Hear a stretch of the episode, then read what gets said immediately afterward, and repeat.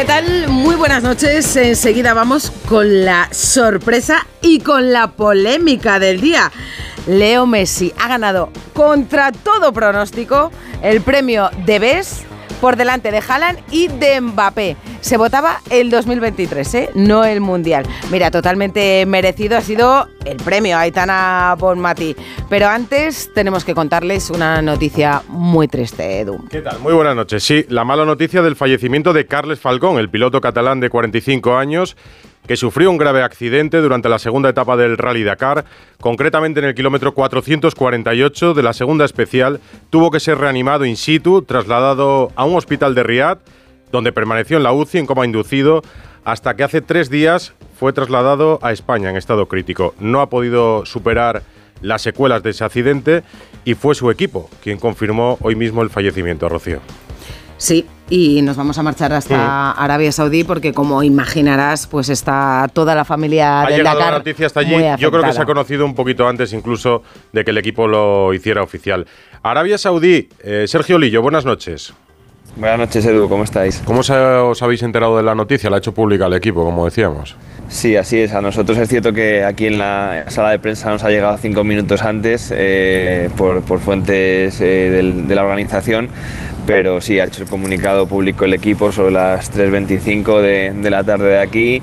Y bueno, pues os podéis imaginar, ¿no? Un jarro de agua fría gordo porque produjo el traslado el viernes pasado de, de Carles a España, como que se habían generado ciertas esperanzas, ¿no? De bueno, si ha podido hacer el viaje es que la cosa puede ir a mejor pero nada, no, no han podido ser. eh, las, las- los daños cerebrales que, que causó esa parada cardiorrespiratoria en, en la que entró el piloto al caerse la etapa 2 eh, han sido irreparables y hemos tenido que, que lamentar su muerte. El campamento del, del Dakar eh, desolado, como podéis imaginar, desde, desde primera hora de la tarde, según iban llegando los pilotos, iba entrando de la noticia y bueno, pues caras muy largas, tristes, eh, alguna lágrima. Sus compañeros en la categoría sin asistencia, que recordemos que era donde competía él, pues completamente destrozados. Y por supuesto el, el director del Dakar ha tenido unas palabras con, de dedicación, de homenaje a él en el briefing habitual y eso sí ha dicho que, que el Dakar sigue, que, que lo van a hacer un poco en homenaje a él y, y que mañana la gente pensará en él cuando saliese a la etapa. Y bueno, en, el, en, el, en la parte española al final es, es más duro, ¿no? Porque cuando se, se va alguien siempre es duro, pero cuando es alguien encima conocido y cercano, pues peor todavía. Y yo creo que el, el claro reflejo de esto son las palabras de Cristina Gutiérrez que las escuchamos ahora. Acabamos de enterar ahora de la noticia del fallecimiento de Carles y la está el muy triste. Eh, ha sido una noticia que nos deja hecho polvos. Como que todo pasa a un segundo plano ahora y queremos pues desde aquí mandar toda la fuerza a su familia, a sus amigos y nada, eh, correremos pensando en él lo que queda de Dakar. Eh, es un hombre del que se, se ha contado un poco hoy, ¿no? Cómo era, se destacaba su sonrisa, la felicidad, su pasión por las motos. Sí, sin duda. eh, al final, él, él es de esas personas que, que su pasión la llevó a, a- a convertirla en su día a día. ¿no? Él, él era ingeniero informático de, de profesión y lo dejó todo en 2015 por montar una empresa de, de- de rutas de aventura, de rutas off-road, con, con su amigo Isaac Feliu. Eh, juntos corrieron el Dakar 2021, en el que Isaac Feliu tuvo un accidente y estuvo también varias, varios días en coma. Eh, y el- este revés del destino, esas, a veces esos caprichos eh, tristes del destino, ha querido que, que en esta ocasión, dos años después, cuando volvían para cumplir esa- ese sueño juntos de acabar el Dakar juntos, ha, ha terminado con, con la muerte de- del piloto tarraconense de 45 años. Entonces, pues bueno, eh, duro, duro, duro el día de hoy en el Dakar. Eh, son 74 muertes en el Dakar desde 1979. La de Carles es la, la tercera muerte de, de un español. Eh, es verdad que todos los que van allí asumen que es eh, una prueba que tiene riesgos, pero también es verdad que, que las medidas de seguridad son cada vez mayores. Sí, eso es. Al final es una prueba que desde que se creó a finales de los años 70 eh, siempre ha- el riesgo y el peligro ha sido parte también de, ese efecto llamada de la gente que quería vivir la aventura. ¿no? Pero en los últimos años ha evolucionado muchísimo. De hecho, ahora los pilotos de motos, como, era el caso de, Carles, eh, llevan un airbag que es obligatorio, que se hincha automáticamente en cuanto detecta una desaceleración fuerte para evitar eh, posibles daños. Pero claro, al final no, es suficiente. ¿no? Los, cascos cuando impactan contra el suelo, aunque han mejorado también muchísimo el, el material y la capacidad de absorber impactos, no son infalibles. Y bueno, en este sentido se puede seguir mejorando, pero es cierto que una como estas nunca va a tener riesgo cero. Pues Carlas Falcón, 45 años. Hoy nos hemos enterado de su fallecimiento. Descanse en paz. Eh, Sergio, luego volvemos a Arabia Saudí. Nos cuentas lo deportivo con Sainz, con las motos y con el resto de lo que ha pasado hoy en la etapa del Dakar. ¿Te parece? Perfecto, sí. Un, mandar aquí desde aquí un abrazo grande a la familia y a los amigos de, de Carles. Sí, sin desde duda. todo el equipo de Radio Estadio Noche. Y un abrazo para ti, Y a Sergio. vosotros también allí. Un abrazo para todos. Después conectamos de nuevo con Arabia Saudí al final del programa para conocer lo deportivo, pero bueno, Carlos Sainz es líder y está a cuatro etapas de ganar el Dakar. Y no pensábamos nosotros que este lunes iba a llegar con una noticia bomba en el fútbol. Vamos, yo aún no me he recuperado de la sorpresa del premio de, de. Yo pensaba que era una broma. Lo prometo, se lo han dado a Messi por el año 2023. Una votación en la que no se tenía en cuenta el Mundial, que ya se tuvo en cuenta el año pasado cuando también lo ganó Messi. Algo que debe haber sorprendido hasta el propio Messi que no ha ido a la gala ni ha mandado a nadie por si acaso a recoger el premio. Vamos, es que el premio se lo ha quedado Thierry Henry, que estaba ahí de presentador. Vamos, se lo han dado por ganar la Liga Francesa, por el PSG, por sus nueve goles y seis asistencias en los partidos que jugó después del Mundial, por sus 11 goles y cinco asistencias en el Inter de Miami, en el todopoderoso fútbol de Estados Unidos. Ha ganado la League's Cup. Messi se lleva el premio por delante de Haaland. Bota de oro europea con 36 goles, triplete con el City, Champions Premier y FA Cup con 53 goles y 9 asistencias. Jugador del año en la Premier, máximo goleador de la Champions con 12 goles, campeón de la Supercopa de Europa. Pero el premio hoy se lo ha llevado Messi, que también ha superado a su ex compañero Mbappé. Visto el resultado, ¿a quién le extraña que tampoco ellos, ni Haaland ni Mbappé, hayan ido a la gala de Londres? Que no ha ido ninguno de los tres. Para mí es un escándalo que Messi se haya llevado este premio. Y lo más sorprendente de todo es quién lo elige. Capitanes y capitanas, seleccionadores y seleccionadoras de las 211 selecciones del mundo FIFA. Un periodista por cada país y aficionados.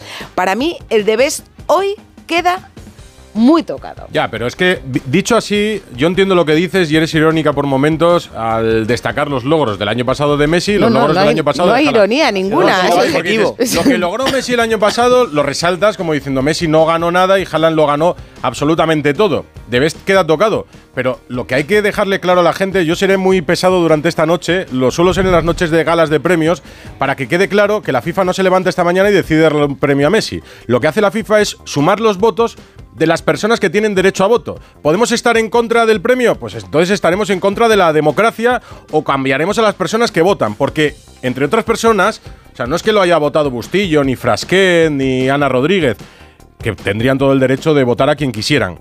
Es que han votado a Messi como mejor jugador del año pasado, Modric, Fede Valverde, Salah, Kylian Mbappé, Medel, el Memo Ochoa, Van Dijk, Lewandowski, Oblak, Shaka, Donnarumma. Son capitanes no de selecciones como Trinidad y Tobago, con todo el derecho también de Trinidad y Tobago a votar. Estoy nombrando a capitanes de las principales selecciones del mundo. Todos estos que he nombrado, incluidos dos madridistas como Modric y Fede Valverde, votaron a Leo Messi en primer lugar como mejor jugador del año pasado. Entonces habrá que ir puerta por puerta o mandando un mensaje de teléfono para decirle, oye Luca, ¿por qué votaste a Messi como Me mejor jugador del año encantaría, pasado?". cono- me encantaría conocer la respuesta. Ojalá pudiésemos hacerlo, pero como no, no, veo y que te digo, eh, todos estos eh, seleccionadores y futbolistas que han votado a Leo Messi, yo digo, imagínate, ¿no?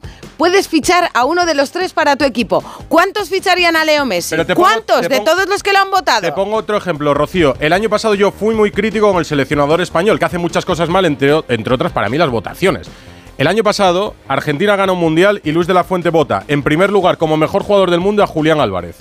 En segundo a Bellingham y en tercero a Modric. No se acuerda de Messi. Este año, que ya ha pasado el mundial, ya ha pasado todo, lo que gana Messi es la Liga, como tú decías ahora, y se va a Miami la mitad de la temporada.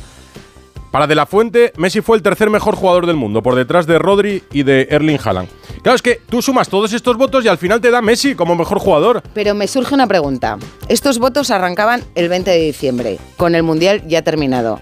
Seguro que todo el mundo que votaba, porque hay votos de aficionados también, sabía, tenía claro o era consciente en ese momento que ese Mundial ya no contaba. No, todos son tontos y se equivocaron no, y votaron no, a Messi. no, pero pueden- Morata votó a Messi. Eh, es que, diciembre, tú dices diciembre de- Ahora del vamos- año pasado, a- pues a- ahora vamos a repasarlo. El, eh, votan también eh, periodistas. Periodista español que representa a nuestro país, el director de marca. Vota a Messi también en tercer lugar. Pero Entonces, en ¿qué- tercer lugar. Ya, bueno, eh, quiero decir, se me ocurren tres jugadores mejores que Messi la temporada pasada. Pero que en cualquier caso lo vamos a discutir porque yo tampoco votaría a Messi. Yo no hubiera escogido a Messi. Pero Messi es el ganador del Debes por la suma de los votos de los que tenían derecho a voto. Si quieres lo discutimos hoy, que me parece que da para debate, ¿no? Uy, esto para mucho, para mucho debate. Rocío Martínez y Edu Pidal, Radio Estadio Noche. Pues vamos a ver qué les parece a nuestros tertulianos. Por ejemplo, Feliciano López. Hola, Feli. Buenas noches. ¿Tú hubieras votado a Messi? Mudos. Recuperamos a la Se ha Feli. quedado sin palabras con Que esta elección de, Messi. retardo. Susana Guas. Estoy aquí. Ah, está, está, está feliz. Hola, Feli. Buenas Hola, noches. buenas noches, chicos. Mira, a ver, yo es que no entiendo muy bien qué es lo que se vota realmente a veces en este tipo de premios, ¿no? Yo creo que al final, yo entiendo que haya jugadores eh, como Luka Modric o Morata o cualquier otro que piense que ganar un mundial y con todo lo que eso representó, pues es suficiente y, pueden pensar que, Messi es el mejor jugador del mundo en general. Pero es evidente que en la temporada pasada hubo otros jugadores que hicieron mucho más méritos para ganar un premio que se da al mejor de la temporada, ¿no? Pero al final estos premios es que son muy confusos, realmente yo creo que están confundiendo a la gente continuamente, pasa con el- hasta con el balón de oro, que es un poco el premio, digamos, más importante eh, a nivel individual en el mundo del fútbol, pasa un poco igual, ¿no? Ganan a veces eh, futbolistas que, que a veces lo único que consiguen es confundir a la gente y no, no dejar claro qué es lo que realmente se vota, ¿no? Y, y al final, bueno, pues es una Se prueba más. vota al mejor jugador, Feli. Si es que está muy claro, por eso Haaland es segundo. Sí, Edu, pero. Pero que no, bueno, pero no contaba el mundial ya. Supuestamente no contaba el mundial, pero. no, pero, hay no contaba el mundial. Pero dices diciembre y dices, ¡ay, mundial! Sí, claro. Y entonces 700 personas se han equivocado. Que no, que no, que no me A vale ver, el no, argumento. tampoco porque han, han quedado empatados eh, Mira, a puntos. Haaland y Mbappé. Ha ganado Mbappé porque los más capitanes Yo, le han con votado. a alguna de las personas que he nombrado hoy, ya he hablado en privado de lo que suponía el premio del año pasado para Messi por haber ganado un mundial. Es decir, que ya era consciente de que este año ya no contaba el mundial. El mundial no cuenta siempre. ¿Cómo si sigue votando la gente a Cristiano Ronaldo? O a Di Stéfano. No, si es que no se vota el mejor jugador de la historia, se vota el mejor del año pasado. Yo creo que está clarísimo. Y conscientemente pero- han votado a Messi. Y además Pero, Edu- conscientes de que su voto se iba a hacer público. Pero Edu, si, si saben que su voto es público y el mundial no cuenta, ¿por qué votan a Messi? Ah, hay algo que, nos, que, no, que hay algo que no, que no cuadra, ¿no? Les parece mejor. A ver, a ver qué le parece. hay- Es- espera, espera, Jaime, Jaime, Susana Guas. Buenas noches. Están- Eh, estás aquí con ganas, con ganas. yo creo que o no saben qué año votan o lo hacen por su carrera. Es que no, no, no hay otra. Siempre he Claro. dicho que, que- que discutir un premio a Leo Messi es muy difícil. Lo que se discute, en este caso, es el premio en 2023, que como has recordado, y, y es que hace falta decirlo más de una vez, no entra el Mundial. Efectivamente, es que el Mundial ya está olvidado, ya ha pasado, ¿no? Yo estoy asombrada. Messi por encima de Haaland. Rodri no está en el 11. Bueno, bueno, es que ha habido- del ha habido más 2023. cosas, ha habido más Ojo, cosas, sí. En el femenino solo dos españolas por siete inglesas que palmaron. O sea, es que es imposible de entender. Yo creo que Messi no ha ido porque le daba un poquito de corte y Haaland por el cabreo que debía tener. Porque si no gana ahora que ha conseguido todos los títulos, Todo. máximo goleador, ¿cuándo lo va a hacer, no? El fútbol al final tiene muy poco mm, respeto por sí mismo. Mira que la- Jaime, Jaime Rodríguez. Hola, Jaime. Es que, buenas noches. Eh, mira que la transparencia es lo que siempre pedimos eh, los periodistas en todos los aspectos, ¿no? La política, por supuesto, y en este caso de los votos, pues mm, da mucho juego, el morbo de leer quién, quién vota a quién, pero yo creo que termina siendo contraproducente, porque hay un fenómeno de bienquedismo y luego unos equilibrios, yo, yo lo sé por la época, y Edu se acuerda del, del Madrid cuando estaba Cristiano por el medio, de a quién voto, entonces, sí. pues yo me- intento ponerme en, en ese cerebro privilegiado que es, que es Luca Modric, que a sus pies nos ponemos como una leyenda del fútbol, y a lo mejor termina votando a Messi, pues porque no voto a Haaland ni y tampoco a Mbappé, por si alguno de los dos terminan siendo mis Pero- compañeros. Y en la cabeza de Lewandowski, que le tangaron uno, un balón de oro, Pues- mejor dicho. Pues Susana, yo creo que hay un punto de... Pero de- entonces Lewandowski tendrá claro que se votaba el año pasado. Porque puede haber alguno que, que caiga en el error de pensar que el Mundial entraba. diciembre. Y no entraba. ¿Creéis que Lewandowski no sabía que el Mundial no entraba? Le acaban de tangar uno hace dos ediciones. Pues yo lo dudo. Pues Lewandowski votó a Messi. ¿Creéis Bueno, que Lewandowski que- juega en el Barça, Vale, Edu. cre- Es que vale, otro que ejemplo. gente que vota sabiendo ¿Creéis que Mbappé, que está en el podium, Mbappé, finalista del Mundial, que podría jugarse también la candidatura para el premio de Best, Mbappé no era consciente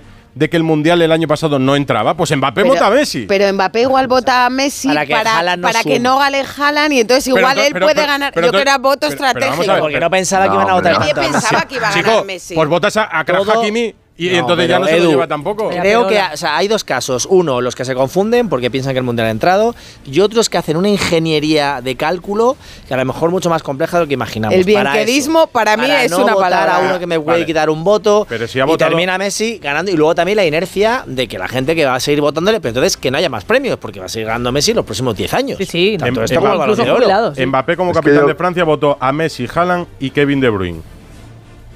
Es que estoy repasando y hay pocos capitanes que no hayan incluido a Messi en alguno de los tres. Oye, pues que, Eh, que a lo mejor les Luis de la Fuente, no, que escúchame. decírselo algún día. No, pero- Luis de la Fuente, lo que has contado. O sea, el año pasado no le votó y le vota ahora. El año pasado votó a eh, que Julián sigue Álvarez, mucho la Liga americana. La, sí, en Miami. de la Fuente está muy ir- pendiente de la Liga ir- americana. Otros se quieren ir a la Liga Americana y la quieren dar valor de esa manera, porque si consideran, profesionales del fútbol, consideran que el año que ha hecho Messi merece ser reconocido como el mejor del mundo, pues será porque la Liga Americana les parece la bomba. Bueno, pues- Es un Yo poco raro todo, la verdad. Estoy convencida de que con votos secretos no hubiera ganado Messi. Cayetano Ross, buenas noches. Hola, buenas noches. Pues yo estoy en total desacuerdo con todos vosotros. Yo creo que Messi es el mejor de años luz de todos y lo ha sido en los últimos 17 años. No, no, pero es que no se Entonces- por- no, pero que no se No, no, pero es que sigue 17 siendo- años. Eso está en Pero es Miami, que el premio- Cayetano, por eso En está en 2023, Miami. pero, pero me da igual, pero es que el premio Dejar a Cayetano, dejar a- Cayetano, sin que ganar una Champions desde el 2015. Pero Dejar a que Cayetano es argumentar. A ver, No es de Best. Team. Es el mejor es de, la team, historia, es ¿vale? de Best. No, pero estoy diciendo que el premio es individual. Pero- y estamos diciendo la calidad. No estamos premiando la calidad del equipo, ni los trofeos del equipo, ni los trofeos individuales. Es el mejor jugador y el mejor que- jugador, el Sigue mejor siendo- futbolista. ¿Qué Y dentro de pasado 10 el año años, de- de la- Cayetano, y cuando tenga Bueno, 50, también. Pues no lo que sé. Maradona, yo- que es mi gran ídolo, eh, Maradona tenía unos altibajos bestiales. Y un año no hacía nada y otro de, de repente era el mejor del mundo, después Yo- volvía, yo no después quiero- se drogaba yo no, no sé qué. yo no Pero Messi esa- es que es regular. Siendo- ¿Tú le pondrías de titular? O sea, ¿tú crees que en el, en el City de Guardiola tendría hueco ahora mismo Messi? Perdona, en el Valencia. Sí. Por supuesto Sí, que tendría en el hueco. City, De titular, claro que- titular, ¿eh? Bueno, de titular. Por supuesto que sí. Ya, pero es que no está en el pues, City. Si es que sigue siendo el mejor. Pero si es que Haaland, vamos a ver, comparamos a Haaland con, con, con Messi, pero vamos, es que no hay, no hay color. ¿Y por qué No, está no le- Messi no le la, final porque- contra el. Inter de Haaland, Haaland no tocó la bola. O sea, ganó Es que yo eh, creo- el City. Es que yo creo Y- que y- muchos y no hizo futbolistas, muchos futbolistas, a ver, yo, yo no es por llevarle, o sea, no es por, por estar de acuerdo con lo que dice Cayetano, pero sí, sí, sí me parece, o sea, lógico lo que dice, teniendo en cuenta que futbolistas en activo, como Luka Modric o otros que habéis nombrado, Fede Valverde, Salah, Mbappé, Medel, Ochoa, Dijk, Lewandowski, siguen Oblak. pensando, siguen pensando a día de hoy que el mejor futbolista del mundo es Leo Messi. Pues entonces, Feliciano, han visto, que han visto poco fútbol los últimos siete años, de verdad. No porque- estoy de acuerdo. Bueno, vale, pues será tu opinión. Yo creo que No Messi, estoy de los últimos siete años, excepto el Mundial y un Mundial con unas circunstancias muy determinadas, Messi lleva sin ser decisivo para los grandes trofeos para su equipo, que fue el Barça, y también para el PSG, lleva mucho tiempo sin ser decisivo. Mira, Pero, de. pero tú, puedes, tú puedes no ser decisivo en un partido puntual que juega el Barça en el campo de Liverpool, pero la realidad es que luego, si la gente de tu, propio, de tu propia profesión sigue pensando que como Feliciano, futbolista Roger Federer- individualmente Roger Federer- eres el mejor Feliciano, futbolista Roger- del mundo, algo, debe- Feli- al- Feli- algo deben saber. Feliciano, si votarais vosotros a una votación por mejor jugador del mundo de tenis este año, a que muchos seguirán votando a Roger Federer. No, porque ya pero está es un deporte... Pero No, es muy, no, es pero es muy difícil. No, pero La- la- Cayetano se pero refiere a que Messi es el mejor yo jugador en activo todavía. Sí, o sea, sí, que de los que están en que activo, el mejor sigue siendo Messi. Pero, pero ver, además pero- es que están convencidos, los, los grandes jugadores, las estrellas, están convencidos. O sea, estamos hablando de Modric, de Mbappé, Claro, de es que Salah, de Henry de Kane. gente- de Henry Kane, creo- yo no Harry creo- que Modric Messi. tenga una necesidad de quedar bien con Leo Messi o Morata Claro. o Pero Pepe, si no ha venido, no ha venido a Londres, Eso no ha mandado a nadie de su mal. familia, porque igual. hasta él debe estar flipando. No a ver, estamos hablando, un momento, ¿eh? estamos hablando de futbolistas, tenemos a uno aquí, Esteban. ¿Qué tal? Buenas noches. ¿Qué tal? Buenas noches. Pensé que ya Eh, estabas dentro. Muy bueno. ¿Sabéis mi opinión sobre los eh, premios individuales en el fútbol? ¿Quién? Que no estoy para nada de Son acuerdo. justos porque son premios colectivos. Primero, mira, solo, solo caben en mi cabeza los que son tangibles, es decir, el pichichi, porque puedes cuantificar los goles. Estoy de El acuerdo. Zamora. Pero, votar por sensaciones, ¿cuántos de vosotros habéis visto un partido del Inter de Miami este año? Yo no, yo cero. O sea, no podría votar a Messi porque cero partidos he visto. Pero sí que es verdad que los futbolistas pensamos en Messi. Pensamos en Messi no en este año, pensamos en Messi en toda la historia que hemos vivido, que hemos disfrutado y que para muchos es el mejor jugador Ya, de... Pero ese sería otro premio, ¿no? Pero entonces habrá que pensar ¿En en 2023? Pelé, Correcto. es Di Stéfano, Vale. no sé, digo, es que ¿hasta cuándo? Entonces, ¿hasta cuándo va a durar? No, no, no, que estoy de acuerdo, que estoy de acuerdo, que, que estoy de acuerdo que para mí Messi no creo que nadie podamos tener un juicio sobre él ecuánime cuando lo hemos visto jugar. Yo por- no he visto un partido entero del Inter de Miami, no sé si vosotros lo habéis visto, pero No, también no, yo no. no me parece justo tampoco ¿eh? que dos compañeros de, de- de equipo como Haaland y Rodri haya tanta diferencia, porque para mí la importancia de Rodri en ese esquema del, del City de Guardiola casi te voy a decir que es más importante que Haaland. Y fíjate la distancia que hay. Por lo tanto, los premios individuales llevan a debate, pero tienen mucho componente de publicidad, de que da bien y de que hay que llenar unas salas y unos, unas ciudades con ciertos jugadores que tienen que estar Que no han ido, por cierto. Pero es que ha habido, ha habido más cosas, porque efectivamente Rodri, que es el MVP de la final de la Champions, no está en el 11. En el 11 está Courtois como mejor portero, pero luego es Ederson el que gana el, que gana el premio a mejor portero. Solo hay dos futbolistas españolas, campeonas del mundo, en el 11. Las otras dos nominadas a premio de Best junto a Aitana Bonmatí, que son Jennifer Hermoso y Linda Caicedo, son, o sea, hay un trío de nominadas. Rocío. Las tres bueno, pues ni Jennifer Hermoso ni Linda Caicedo están luego en el 11. En Es la, que hay en la- cosas que en la- dices, en la NBA, en la NBA Michael Jordan en su época no ganaba todos los años el MVP la mejor temporada. Y era el mejor, o sea, era el mejor seguro y sigue siendo el mejor. O sea, digo, eh, todos tenemos de acuerdo que el mejor jugador de la historia del baloncesto es Michael Jordan. Sí, Estuvo pero- en la NBA 25 o 30 años Sí. y no ganó el MVP ni de las finales ni de la liga regular todas las temporadas, Pero- Edu. O Pero, sea, tú, ¿por pero qué? tú, Jaime, conoces- uno- vosotros, todos los que estáis aquí, ha- ha- habéis hablado o habláis de vez en cuando con futbolistas profesionales. Está Esteban, Sí. que es jugador y es entrenador. Y sabéis que los futbolistas de lo que más reniegan es de los eh, premios que da la prensa o que da. Le dan más valor, siempre dicen ellos, a los premios que dan los propios futbolistas, sus compañeros de profesión. Oye, pues sus compañeros de profesión han votado. Pues yo creo que Bueno, queda pues muy Messi. claro eh, A lo ver. que es esto cuando no va a los Ninguno de los tres. Ni, ni Pero Pepe pensáis Costa, que no ha ido por ¿sabes? esto. O sea, Pero- nadie pero, va a lo mejor no ha ido. Es que. Messi, que ha recogido todo tipo de premios, dirá: "Voy a ir a una gala de la FIFA estando en Miami, Pues me voy a coger un vuelo a. Londres. No sé si ¿Dónde eso está de vacaciones? Hay que cambiar, hay que ¿Tú no cambiar el crees que le- objeto tú del crees premio. que incluso Entonces, a él le da vergüencita? Pero también- Susana, que no será el que más ilusión le hace de la historia, seguro. Yo no creo, yo no creo que sea porque le da vergüenza ninguna, lo que pasa es que no le ha Pero- comprado. Le da corte, lo que mejor sea, dicho, bueno. Pero hay que cambiar Pero- el objeto del premio. El premio del año que viene, 2020. si Messi sigue jugando al fútbol, sigue, sigue en, la, en la Liga Americana, en el 2024, pues volverá a ganar el de Best. Aunque Sí, no, si es que gane además- la Copa de Michigan. El año pasado repetimos muchísimo eso de que, bueno, con esto Messi se despide de las galas, No, porque no, ahora no. ya se va a Estados Unidos. Lo repetimos no, muchísimo, pues- será el último premio para él. él, Lo dijo, él en el discurso. Lo dijo él. Mi pregunta es quién Pero- vota, por ejemplo, Modric representa Sí, a Croacia. Croacia. o- A Croacia? Quiero decir, No, no, a Croacia. él tiene derecho a voto como capitán de Croacia, pero, Pero- no, pero- no hace una encuesta entre sus compañeros. Eso es, No, eso no la O sea, hace. vota Modric. Claro, vota Modric. porque en algunos Esteban, vestuarios eh, tienes razón que- en una cosa, que aquí nadie hemos visto partidos completos eh, del Inter de Miami. Y lo que nos llegan son flashes, flashes y jugadas, highlights, ¿no? Y, y hay que recordar que fue el Mundial hace un año, poco más.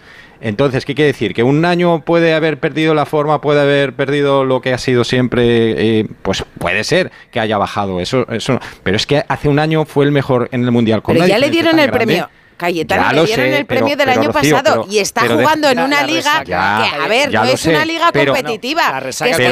Cuatro años va a ganar. Pero déjame- déjame que acabe. Lo que quiero los decir jugadores de es fútbol que- que votan no piensan en Miami ni en Arabia Saudí.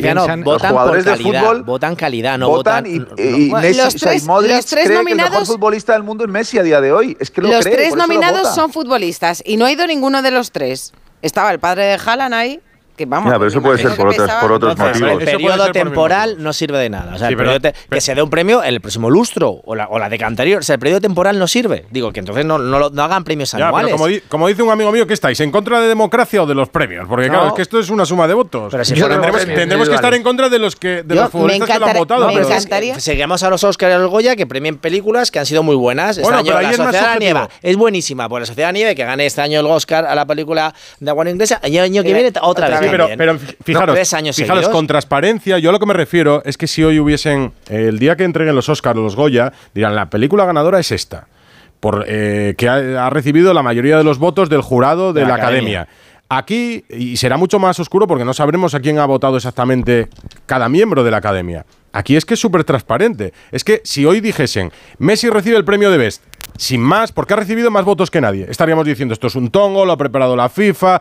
le hacen un homenaje a Messi, ¿cómo le pueden dar al argentino un voto? No, es que más transparente imposible. Es que tengo una lista aquí de cincuenta y pico páginas en las que me vienen los votos de todo el mundo. Capitanes, seleccionadores y periodistas. Pero de todos, país por país. Me podéis preguntar el que sea, que os lo digo ahora mismo.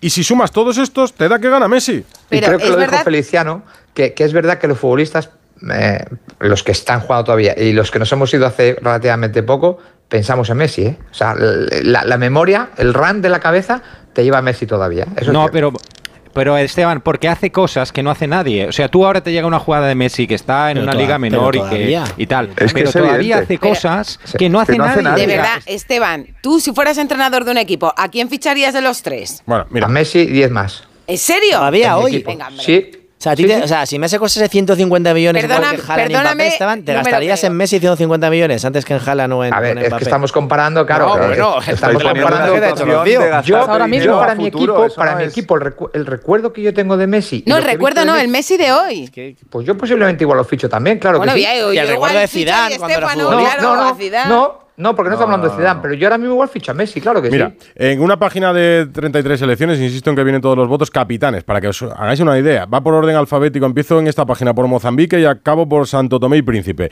Es que es Messi, Haaland, Haaland, Messi, Messi, Haaland, Haaland, Mbappé, Haaland, Haaland, Gundogan, Messi, Messi, Messi, Messi, Messi, Messi, Messi, Messi, Messi, Bernardo Silva, Messi, Messi, De Bruyne, Messi, eh, Caraskelia, Messi, Haaland, Haaland, Mbappé. O sea, que es que lo lees y que no sale más. Pues el año que viene va a ser la misma lista. Podemos pegarnos en, mucho. En, entrenadores, en entrenadores ha ganado Haaland.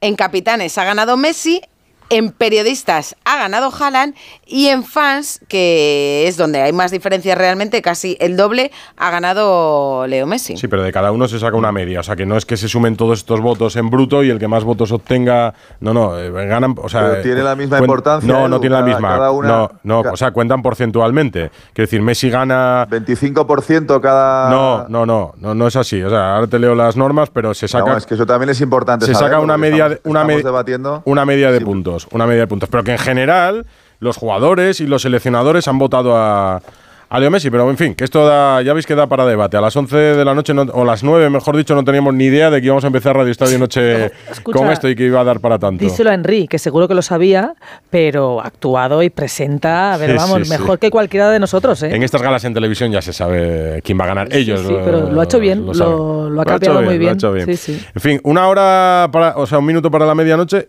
Rocío, no hemos hablado todavía ni de las consecuencias de lo que sucedió ayer en Arabia Saudí. ¿Cómo está la crisis en Barcelona. Eh, ¿Qué sucedió después de la Supercopa? Y son las 12 ya. Esto iba a empezar de otra forma. Nos queda un rato todavía, ¿eh? Ah, nos pues queda un rato interesante. Radio Estadio Noche. Rocío Martínez y Edu Pidal.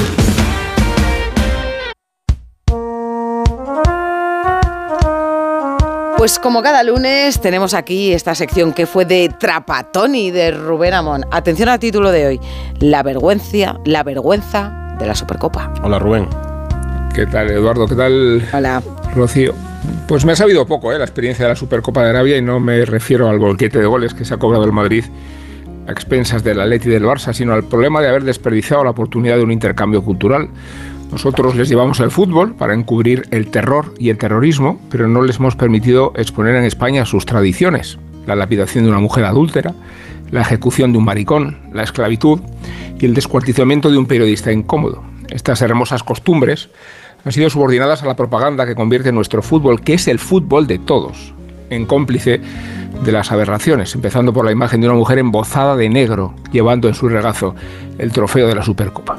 Señalo desde aquí la ignominia de Rubiales en El beso de la muerte, porque fue suya la iniciativa de corromper la reputación del fútbol a cambio de dinero de sucio. Y señalo el descaro con que algunos de nuestros colegas desplazados a Riad tratan de convencernos de que la Supercopa está transformando torneo a torneo un régimen medieval. No puede normalizarse, ¿no? La vergüenza ni transigirse con una anomalía que degenera la bandera blanca del deporte. Por eso resulta tan repugnante el jaleo que malogró el minuto de silencio de Beckenbauer. Beckenbauer. Y por la misma razón puede estar orgulloso Tony Cross de haber sido abucheado. Él y solo él se ha atrevido a romper la omertá mafiosa que convierte nuestros equipos en las marionetas de un régimen feroz. Así es que la Final Four de la Supercopa es la mejor de las ideas en el peor de los lugares. Rubén, ¿qué diría Trapatoni? Los futbolistas son libres de decir lo que digo yo. Eh, pues hoy, Rubén, hemos conocido además una noticia de, de Arabia. Dale, dale ahí, Susana. Son las cosas del directo, las cosas del, ¿A quién no le pasa eso? del directo. Las cosas del directo. Hemos conocido una noticia de Arabia Saudí. Rafa Nadal, embajador de, de la Federación de Tenis de Arabia Saudí, bueno, ha contado que va a trabajar sobre todo con niños. Sí, sí, con niñas menos, ¿verdad? Y con mujeres no lo creo. Lo digo porque fue Martina Navratilova quien en diciembre acusó a Arabia Saudí de pretender organizar torneos de categoría allí en Riyadh y dijo que le estamos vendiendo el alma.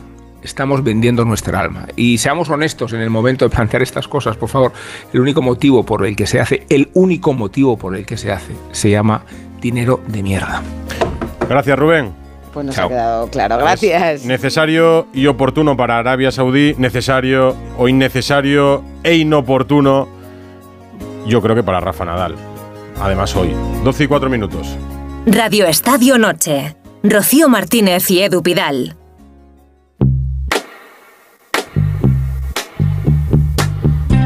Y venir hasta aquí en coche eléctrico, lo que nos ahorraríamos si pudiésemos venir en coche eléctrico. Es que, a ver. Y ya no tenía que haber ¿pero dudas. ¿Son, son caros o no son caros? No, no, que el otro día una persona de este equipo decía que quería comprarse un coche eléctrico, pero que le parecen caros. que además hay que comprarse cargador, que encima hay muchos modelos y que no se aclara.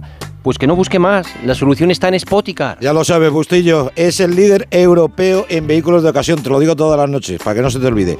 En sus más de 200 concesionarios te pueden asesorar para encontrar tu coche eléctrico de ocasión a un precio increíble y con hasta 3 años de garantía. Hay en Spoticar el cargador viene siempre de regalo. Entra en spoticar.es y encuentra el coche eléctrico de ocasión. No hace falta decir nada más. ¿eh, Edu? ¿Para qué? Si ya está? Spoticar. Entra ahora mismo en spoticar.es. Claro. Buenas noches, Radio Estadio.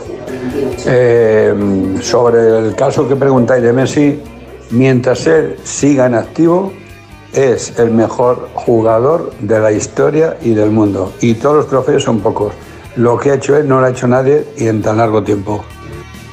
Pues mira, otro que hubiera votado a Leo Messi. Bueno, a lo mejor ha votado como en la votación de los aficionados. En el 608038447 y en arroba Radio Estadio N, donde Ana Rodríguez se ha roto la cabeza para pensar una pregunta original de esta noche. He estado esperando hasta el final y, como siempre, me saco de la chistera el preguntón de la noche. ¿Os parece justo el premio de BES que ha ganado Leo Messi? El 37% dice que sí, que es justo. El 63% dice que no, que no le parece justo este galardón. Y hay un eh, oyente que nos dice que le gustaría vernos igual de indignados, no por lo que ha recibido Messi, sino por lo que no ha recibido Rodri, por el ninguneo a Rodri en este tipo de premios. Es de sus compañeros, Estamos, de dicho, ¿eh? Seleccionadores, hemos de dicho, quien sea. no están en el 11. Estamos muy Bochorno. indignados. Es el gran ninguneado. Yo lo he dicho, ¿eh? Sí, sí, no, no. Que no entendía la distancia de Haaland con Rodri, compañeros de equipo. Pues no sé si ha habido uno solo, ahora lo reviso. Si ha habido alguien que haya votado a Rodri de sus compañeros, digo, de futbolistas en, en primer lugar. En fin, el debes da para mucho. Alfredo Martínez, Barcelona, muy buenas.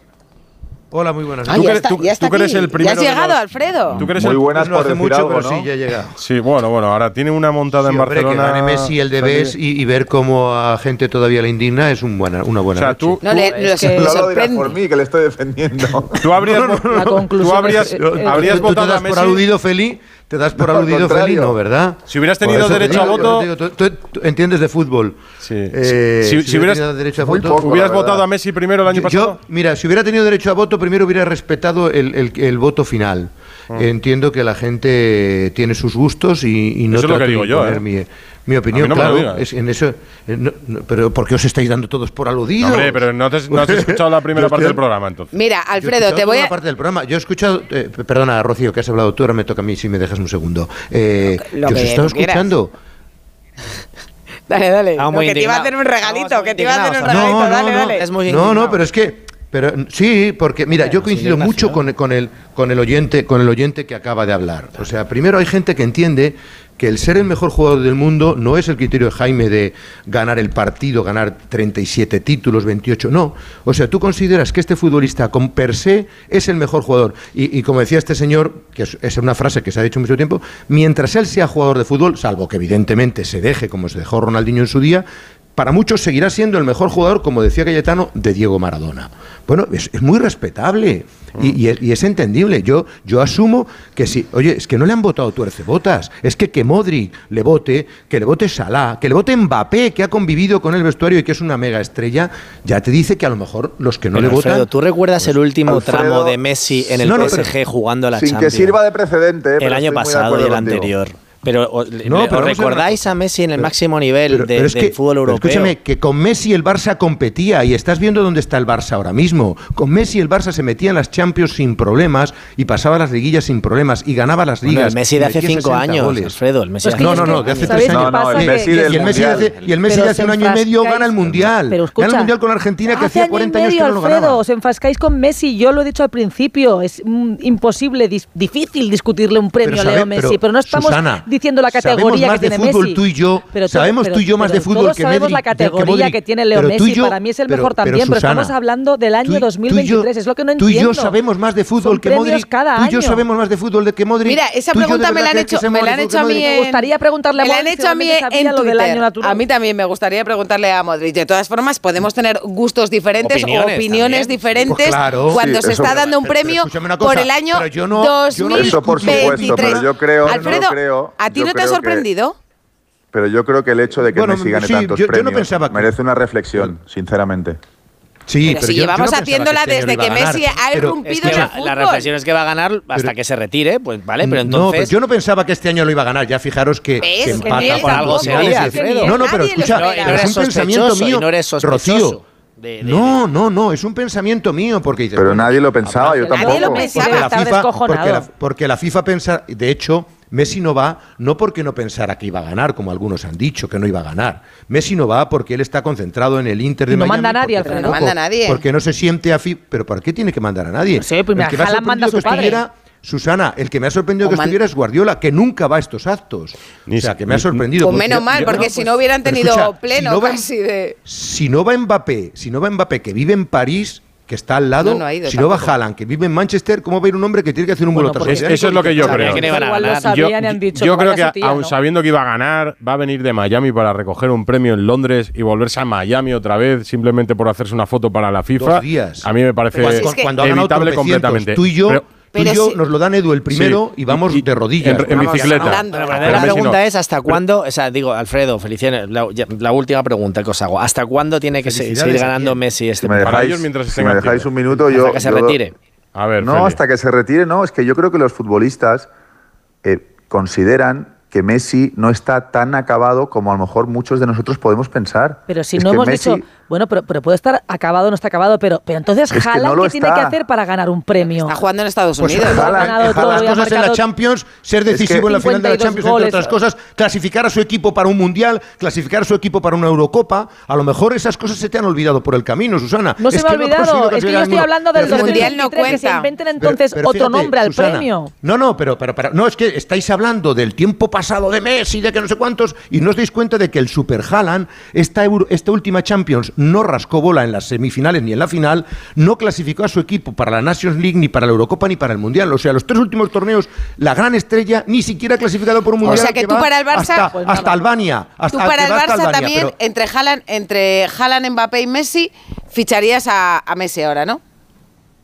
O sea, mañana, no, es que, porque es que puede venir mercado de invierno. Rocío, no, no, es que te he escuchado esa pregunta cuatro veces. Bueno, no, no, si me dejaste. Es que es 2023. Mira, Rocío, si haces una pregunta tienes que dejar contestar, por favor. Oye, Alfredo, por favor, esto es un debate. Esto es un debate. No, pero Rocío, Sí, pero es un debate que en el que hablan dos, no uno solo. Es que tú me preguntas e inmediatamente cuando voy a intentar responderte ya me das la respuesta. No, mira, eh, tú has dicho evidentemente que si ficharíamos a Messi. Hay un problema. Messi tiene 37 años y es distinto afrontar un fichaje de un jugador de 37 años que pensar que con 37 años tiene recorrido.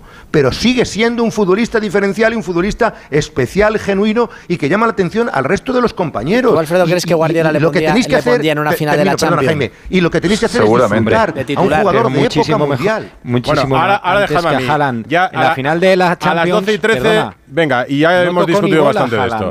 Do- do- 12 y 13. Preguntabais antes que, Espera, que espera, quién había espera. votado a Rodri. Es que llevamos 45 No, minutos espera, con Messi, que hay una crisis en Barcelona, que Aitana Bonmatí ha ganado el premio a mejor Oye, jugadora. bien al Barça, Claro. Messi. Que preguntabais que quién, salvando al Barça una vez más. ¿eh? preguntabais que quién ha votado a Rodri como mejor jugador del año pasado en los premios de Best. Solo ha tenido dos jugadores que le han votado en primera posición. Uno es Morata, el capitán de España, y otro es el capitán de, de Argelia. Solo esos dos han votado a Rodri entre todas las selecciones del mundo. Y después el premio de Best ha sido para Leo Messi, el premio de Best a la mejor jugadora ha sido para Aitana Bonmati. Ah, hace dos semanas, cuando acababa el 2023, me entró cierta nostalgia. Ha sido un año excepcional, único, que recordaré toda la vida. Empezar 2024 recogiendo este premio es un orgullo, pero se lo debo, como ya he dicho en otras ocasiones, a los equipos a los que he pertenecido, Barça, selección, por la gran temporada que hemos hecho. Finally, Por último, I would like to congratulate me gustaría felicitar a todas las nominadas and also to say that Y también I'm proud decir of being part Me estoy parece, orgullosa powerful Aitana, de formar me parte parece de un bochorno. generación No entiendo cómo no ha ganado Leo Messi el, el premio femenino. mejor jugador. Calla, calla, ten cuidado. Estaba yo que no sabía. Digo, ¿qué Aquí ha coincidido el balón de oro con el premio de Best a la mejor jugadora. Aquí han coincidido los votos de los Pues dos te galardones. digo, de la revista yo después de lo de. Messi, cuando iban a dar el premio femenino, he dicho, cuidado, ¿eh? a ver si no se lo van a dar a Aitana. ¿no? Antonella. Por No, cierto, y, No, y- y hombre, hablando no del estaba Debes, y lo, lo último que quiero decir, ¿y no os parece extraño que Guardiola gane su primer Debes como entrenador? Por ejemplo, ¿y no os parece extraño que Jonathan Giraldez, que ha ganado la Champions, Sí. no haya ganado el título? Lo he visto mucha pero- indignación. sí, no, pero tener, en, cu- tener en cuenta, en lo de Guardiola, tener en cuenta, eh, Feli, que durante algunos años el premio de Best y el premio Balón de Oro eh, fueron uno solo, que se entregaba en París. Después fue cuando FIFA decidió separarse de France Football Ya, y volvieron pero- a entregarse por separado. Pero- sí, pero que el de Best no es tiene que hasta, no- no hasta tiene este tanta año, historia. hasta este año Guardiola no había vuelto a ganar Quiero la decir, Champions. Que no tiene tanta no, historia. pero escuchad una cosa, pero que es el entrenador más laureado después de Ferguson en toda la historia del fútbol, con 20 años menos que Ferguson. Sí, pero, Guardiola, pero Guardiola. Guardiola sí fue mejor entrenador en, en la gala del Balón de Oro. O sea, quiero decir que, que no lo ha sido en estos últimos años en los que iban por separado. Me parece que el Ya, año ya, pasado que lo ganó eh, Sí. Scaloni, que el año anterior lo había ganado Ancelotti. O sea, que, que, bueno, que tenía No, competidores. pero que- no, y porque no iba a estas galas también. Yo creo que eso a lo mejor le ha podido penalizar. bueno, no creo, no creo porque como son número de votos, no creo que quien vota a Guardiola o a Mm. Scaloni piense No sé, si Guardiola va a ir a recoger el premio. Hoy se ha visto que da igual. Claro, por lo mismo por lo que hoy claro han que es votado a Messi, podrían votar a Guardiola. Mira, vamos a escuchar si queréis a Guardiola, que eh, como queréis hablar del Barça. Sí, vamos a introducirlo después, ya, sí, me parece Se ha encontrado, se ha No, encontrado lo que tú un- quieras, Alfredo. dale, dale. Uy, Xavi, ha hola. hablado- Xavi ha encontrado un aliado en Guardiola. eh, que hoy en el acto del- en, la, en la alfombra roja, cuando se entraba en la, en la gala de, de BES, le han preguntado, y mm, atención al mensaje que lanza, porque él, primero, cree que Xavi es el mejor entrenador o el más preparado ahora mismo para elegir al Barça, y luego señala a los jugadores. Consell, tranquil·litat, és una final, s'ha perdut, eh, doncs, eh, anar, anar... Un consejo, tranquilidad. Es una final. Se ha perdido, irá por otra. La próxima semana hay otro partido y seguir adelante. Dar apoyo a la gente. A final de año ya decidirán lo que decidan. Quiero dar mi apoyo incondicional a Xavi y a sus jugadores. Y que los jugadores den un paso adelante, porque tienen, lo han demostrado, tienen nivel. Tienen calidad y esto es muy largo. Hay una tendencia a lanzarlo todo por los aires. Este negocio es muy complicado, es muy difícil. ¿Se ha perdido una final? Muy bien. Felicitar al rival, aprender de ella y tirar adelante. Es muy fácil culpar al entrenador. Los jugadores un paso adelante. No hay secretos. Son ellos los que juegan. Todo es culpa del entrenador. En este negocio solo sirve si ganas. Ya lo sabemos. Los jugadores un paso adelante. Un paso adelante. Si realmente se creen al entrenador hasta el final. Y un paso adelante los jugadores, que tienen calidad. Lo han hecho mil veces y lo volverán a hacer. Aquí también me parece lo más sencillo lo que hace Guardiola, que es que en lugar de señalar a una sola persona como Xavi, señala a los jugadores, tampoco pone nombres. Y es verdad que los jugadores tienen parte de culpa en la crisis del Barcelona. Pero Guardiola, y tú lo sabes Alfredo, que es muy habitual o era muy habitual verle en Barcelona en pequeñas reuniones privadas y de las que participaban incluso algunos periodistas, suele ser crítico y muy analítico con el estilo de juego. Y yo no creo que esté muy de acuerdo en muchas de las decisiones que toma Xavi para este Barça. Ayer Xavi, ayer Xavi eh, participa de la derrota del Barça porque tiene varios errores desde el principio no corregidos durante el partido. Yo decía ayer, y no sé si todo el mundo me entendía y lo desarrollaba hoy en la brújula, que la diferencia de plantillas en- del Real Madrid y del Barça no es tanta. O sea, el Madrid no está en el universo y el Barça en el infierno en cuanto al nivel de la plantilla. A principio de año decían, ¿qué va a venir? ¿Bellingham y quién más? Porque Bellingham se les hacía poco, a, los madridistas incluso. Nadie esperaba que en un mes cogiera condición de galáctico Bellingham. Y se preguntaban por qué había un 9 y aventuraban una temporada catastrófica porque no había un 9. Y en medio se lesiona Courtois y se lesionan los dos centrales titulares y hay una lesión de Vinicius. El Barça sufre bajas también. De Pedri, que ha vuelto ahora, de Gaby, que no está. Ha sufrido bajas importantes. Ter Stegen se perdió gran parte y está jugando Iñaki Peña. Todos han sufrido bajas, pero el Madrid las ha solucionado mejor con Ancelotti que el Barça con Xavi. Entonces, la diferencia de plantillas no es tan grande, pero el éxito de momento o la sensación es abismal entre ambos. Y aquí tiene que tener alguna responsabilidad Xavi. Entonces, está muy bien que Guardiola cargue contra los jugadores, pero todos señalan a Xavi, incluso desde el propio club, desde el Barça o no.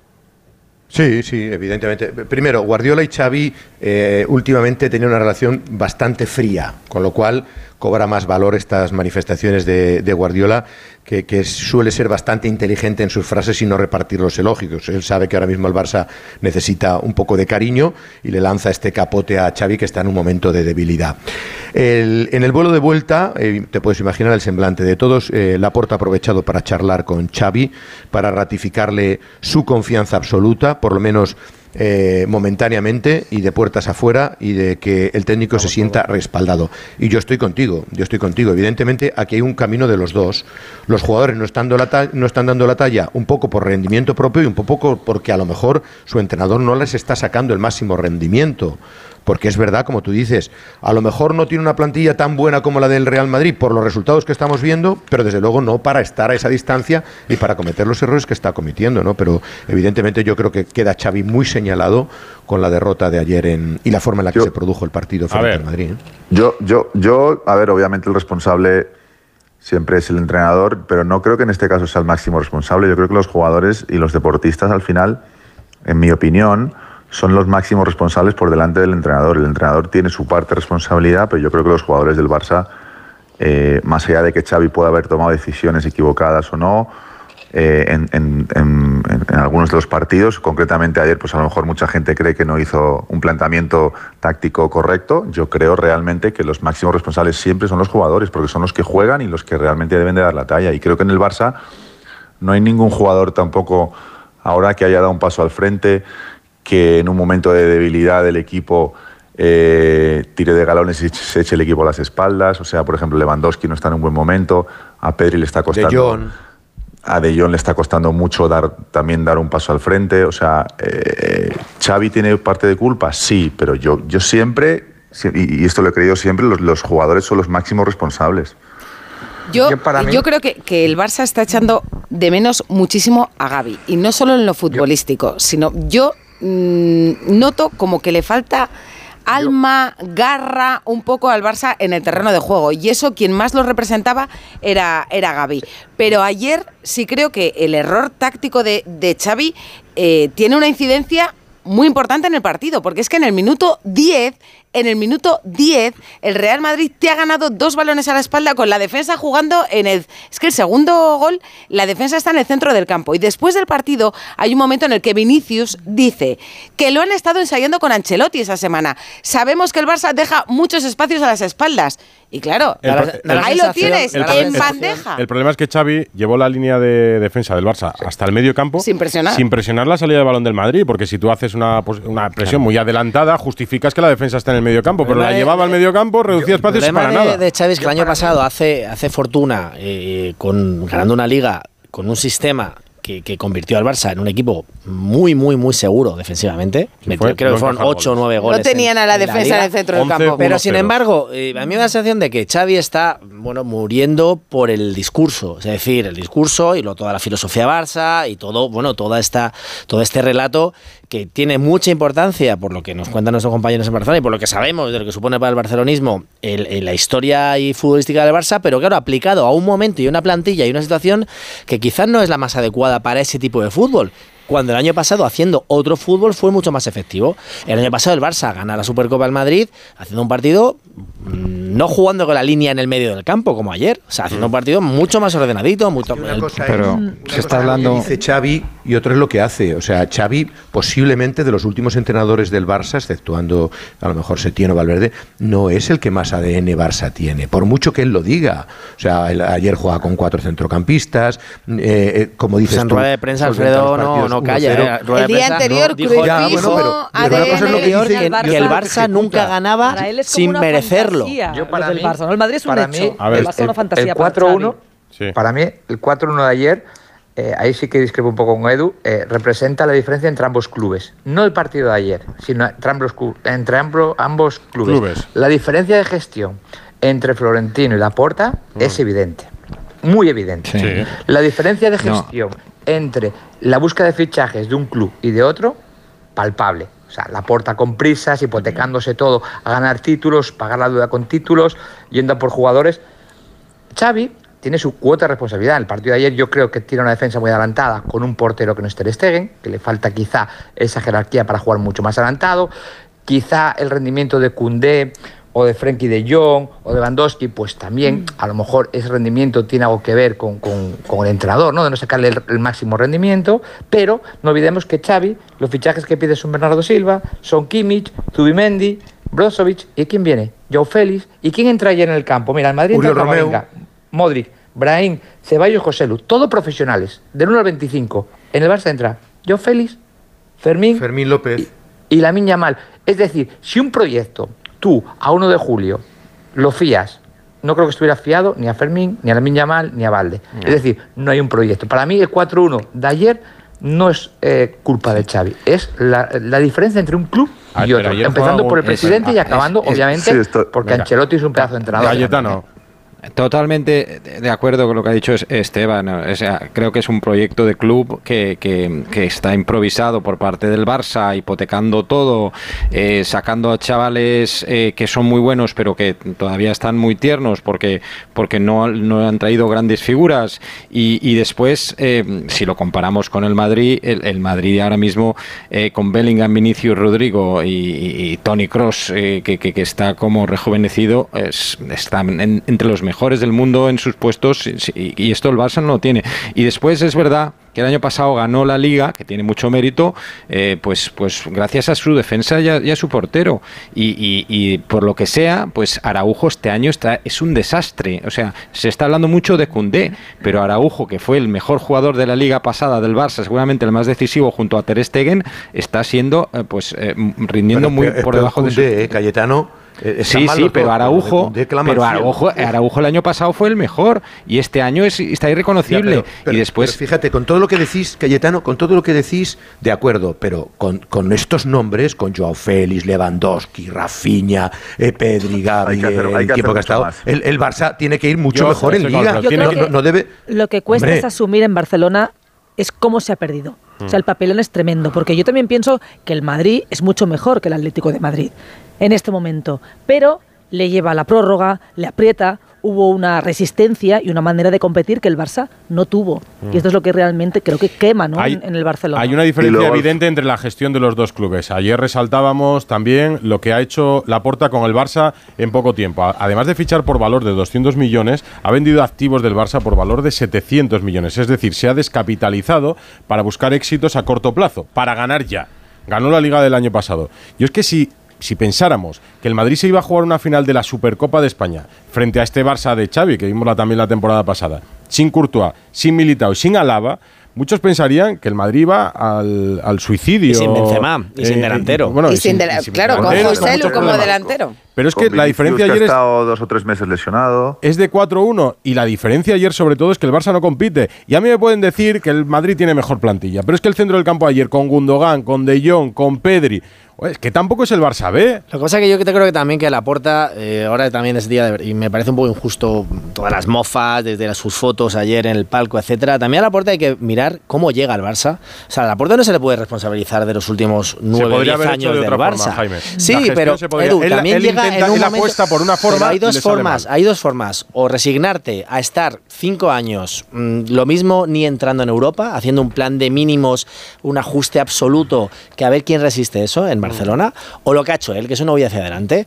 Hacia adelante, que le puede salir bien o mal. gastando dinero no pero, pero es que la otra, situación, la otra situación es quedarte, lo mismo quedando octavo en la Liga, y ser el Milan, como le ha pasado al Milan muchos años. Que tú, octavo, eh, no, un, tú abres un debate, abres un debate muy, mucho más profundo. O sea, punto uno de momento no ha revertido la situación económica. Él lleva ya tres años en pero el deportiva sí, deportiva al menos el año pasado. No, no, no, no, no, pero es que ya, pero escucha una cosa, pero es que económicamente qué soluciones ha tomado vender patrimonio. Eso lo puede hacer cualquiera. Pero si vendes, como decía Edu, tú vendes patrimonio para inmediatamente a corto plazo tener resultados porque los necesitas, ¿de acuerdo? Pero es que estás descapitalizando el club, no has invertido bien y no has revertido la situación económica. Es más, y Alfredo, y Alfredo está más endeudado. Y otra cosa, Alfredo. Es que ese es otro debate que vais a escuchar en los próximos días. Si, tú, tomas todos esos riesgos que tú has mencionado y luego fichas caro, porque es que la porta está fichando muy caro. y Ferran lo fichó muy caro, Rafinha lo fichó muy caro. Pero y, y Vitor Roca el, el mercado es el que es, ¿eh? el mercado es el que es. Digo, Pero es que el mercado a lo mejor tiene que. El, mm, se mercado tiene que el es, mercado. Es, es, el que es, o apuestas pero. Que tú no puedes fichar a un jugador como Vitor Roque o, o, Ferran Torres, otros jugadores por 60 kilos que no te van a dar un rendimiento inmediato. El Barça Gástatelo, viene con la resaca que si viene. Te vas a gastar esa pasta, viene con la herencia de Bartomeu. Mira, os, pongo un ejemplo. Muchos eh, pensaron que, en serio, que era un despropósito comenzar la temporada sin un 9, sin un 9, claro, porque José Lu venía cedido por un equipo que descendía a segunda división, con todos los respetos, que es el Real Club de Español que conoce bien Susana. Y siendo José el máximo Lu, goleador. José Lu venía a ser un 9 para ciertos momentos, como lo era Mariano o Jovic. El Madrid aprendió que por gastar mucho dinero y buscar un 9, como recambio de Benzema, no era un, un, sinónimo de éxito. Fichó a Jovic por 60 millones y le pagó una pasta. Recuperó a Mariano del Olympique de Lyon por 35 kilos y le pagó una ficha de 10 millones brutos por temporada. Y eso no le funcionó. Y se criticó mucho que no ficharan a Harry Kane por 100 kilos. Pues Harry Kane, que es el que la quería Ancelotti, no vino. El Madrid juega sin 9. No rinde así, Claro. Si Bellingham no rinde así, el Madrid no está como está. Pero el Madrid ha hecho varias apuestas, pero, fijaros. Ayer no marcó fijaros, Bellingham. Hay una situación de crisis. Hay una situación... el rendimiento que ha tenido Bellingham en los primeros cuatro meses no lo podía imaginar ni impensable. Por encima de lo, por encima de lo Pero hay una situación de crisis generalizada en el fútbol. Y aquí, como decís, se pueden tomar dos caminos. El Madrid pudo fichar un 9 en verano, pudo ficharlo, optó por no hacerlo. El Madrid pudo fichar un central en invierno, pudo ficharlo. Tiene lesiones de larga duración con Militao, con Alaba, mm. eh, se quedó solo con Rudiger y con Nacho. Muchos le reclamaban un central para la plantilla. Bueno, Látigo lo dijo aquí es impensable eh, que el Madrid pueda acabar la temporada con estos dos centrales. El Madrid apuesta por no traerlo. El, Madrid viene la un balance y una estabilidad de sus últimos años y unas Champions ganadas. Bueno, bueno, bueno. Jaime, te recuerdo que hace un año, es que las cosas pasan tan rápido que se nos olvidan, pero cuando al Madrid se, se le va la liga justo antes y justo después del Mundial de Qatar, Ancelotti estaba con pie y medio fuera, parecía que iba a haber una revolución y el que estaba en crisis era el Madrid. Siete meses después hablamos de otra cosa. Yo creo, que es deportiva, pero eso es una crisis deportiva puntual. No una crisis institucional como la que tiene el Barça. ¿Y cuántos memes de que el Madrid no tiene delantero centro, de que ahora se lesiona Lava y no fichan a un central, etcétera, etcétera? Lo que pasa es que yo creo una que apuesta... Estado fue sí, una apuesta también, también hay, importante. También hay una, no traigo también, arriesgada. No traigo un central. Arriesgada. Pero, pero, pero, lejos, eh, es que yo creo que Esteban eh, ha dado una de las claves, ¿no? Que es la diferencia de gestión de Florentino. Pérez y de no. la Porta. O sea, Florentino Pérez es un gestor, yo creo, más analítico, más frío en ese sentido, ¿no? Y, y la Porta, yo creo que es una persona más impulsiva también, que, que se ha visto en una situación muy complicada y ha dicho, no, no, esto aquí hay que fichar porque efectivamente yo también, por eso por eso le doy tanto mérito también a la Liga de Xavi del año pasado, porque la situación del Barça me parecía una situación que era absolutamente dramática. Pero claro, de ahí a lo que vimos ayer... Para lo bueno y para lo malo en el Madrid, repetimos muchas veces que decide una persona y ejecuta otra. Hay dos personas que son Florentino Pérez y José Ángel Sánchez. En el Barça, Alfredo, tú sabes, lo conoces perfectamente, hay un entorno, hay muchas decisiones, cada uno tiene sus personas de confianza. En el Barça se filtra todo porque todos participan de todo en el club. Y por eso hay una crítica interna cada vez más creciente a Xavi. Pues porque no todos están de acuerdo con la decisión que pueda tomar Laporta o Deco. Es el propio Deco, recordemos, el que debilita a Xavi en la famosa convocatoria de la Champions. O sea que muchas veces los palos en las ruedas se los pone el club. Ahí, es, es más, es también la porta. ¿eh? Bueno, la porta a través de Deco, vale. Sí, pero es la porta el que, el que se muestra sorprendido. Bueno, hay gente de la directiva desde hace ya mucho tiempo que no es partidario de la decisión de Xavi, de, de las decisiones que está tomando y no le consideran el entrenador adecuado. La porta tardó en cogerle como entrenador. O sea, cada vez hay más, más voces críticas. De ahí que yo creo que cobra más peso cada vez que esta será la última eh, temporada de Xavi como entrenador, indiscutiblemente. Eh, sin, sin señalarle como el principal responsable, pero él tampoco ha conseguido dar con la tecla, ¿no? Por lo que estáis es comentando. verdad que está en una situación que ahora mismo estás temiendo que va a pasar en Salamanca el jueves.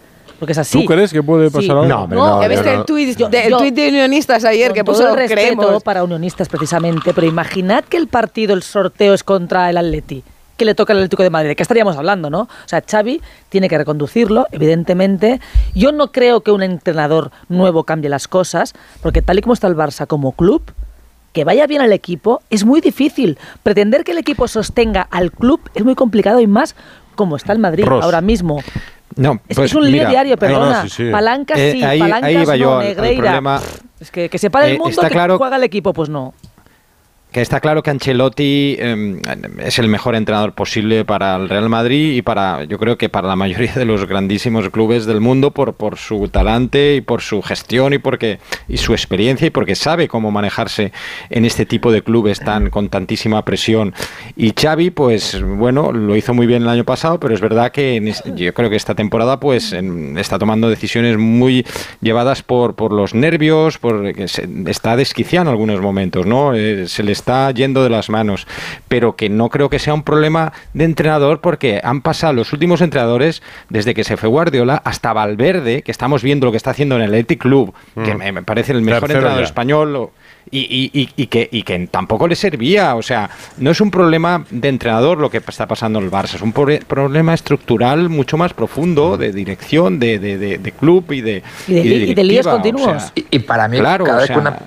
Tiene razón Cayetano, para mí cada vez una plantilla peor. No quiere decir que porque pagues por X jugador 60 millones, valga 60 millones, o rinda como un jugador de 60 millones, porque yo, estando Jordi Alba, estando Busquets, el propio Dembélé, creo que están por encima de los fichajes que han llegado este año.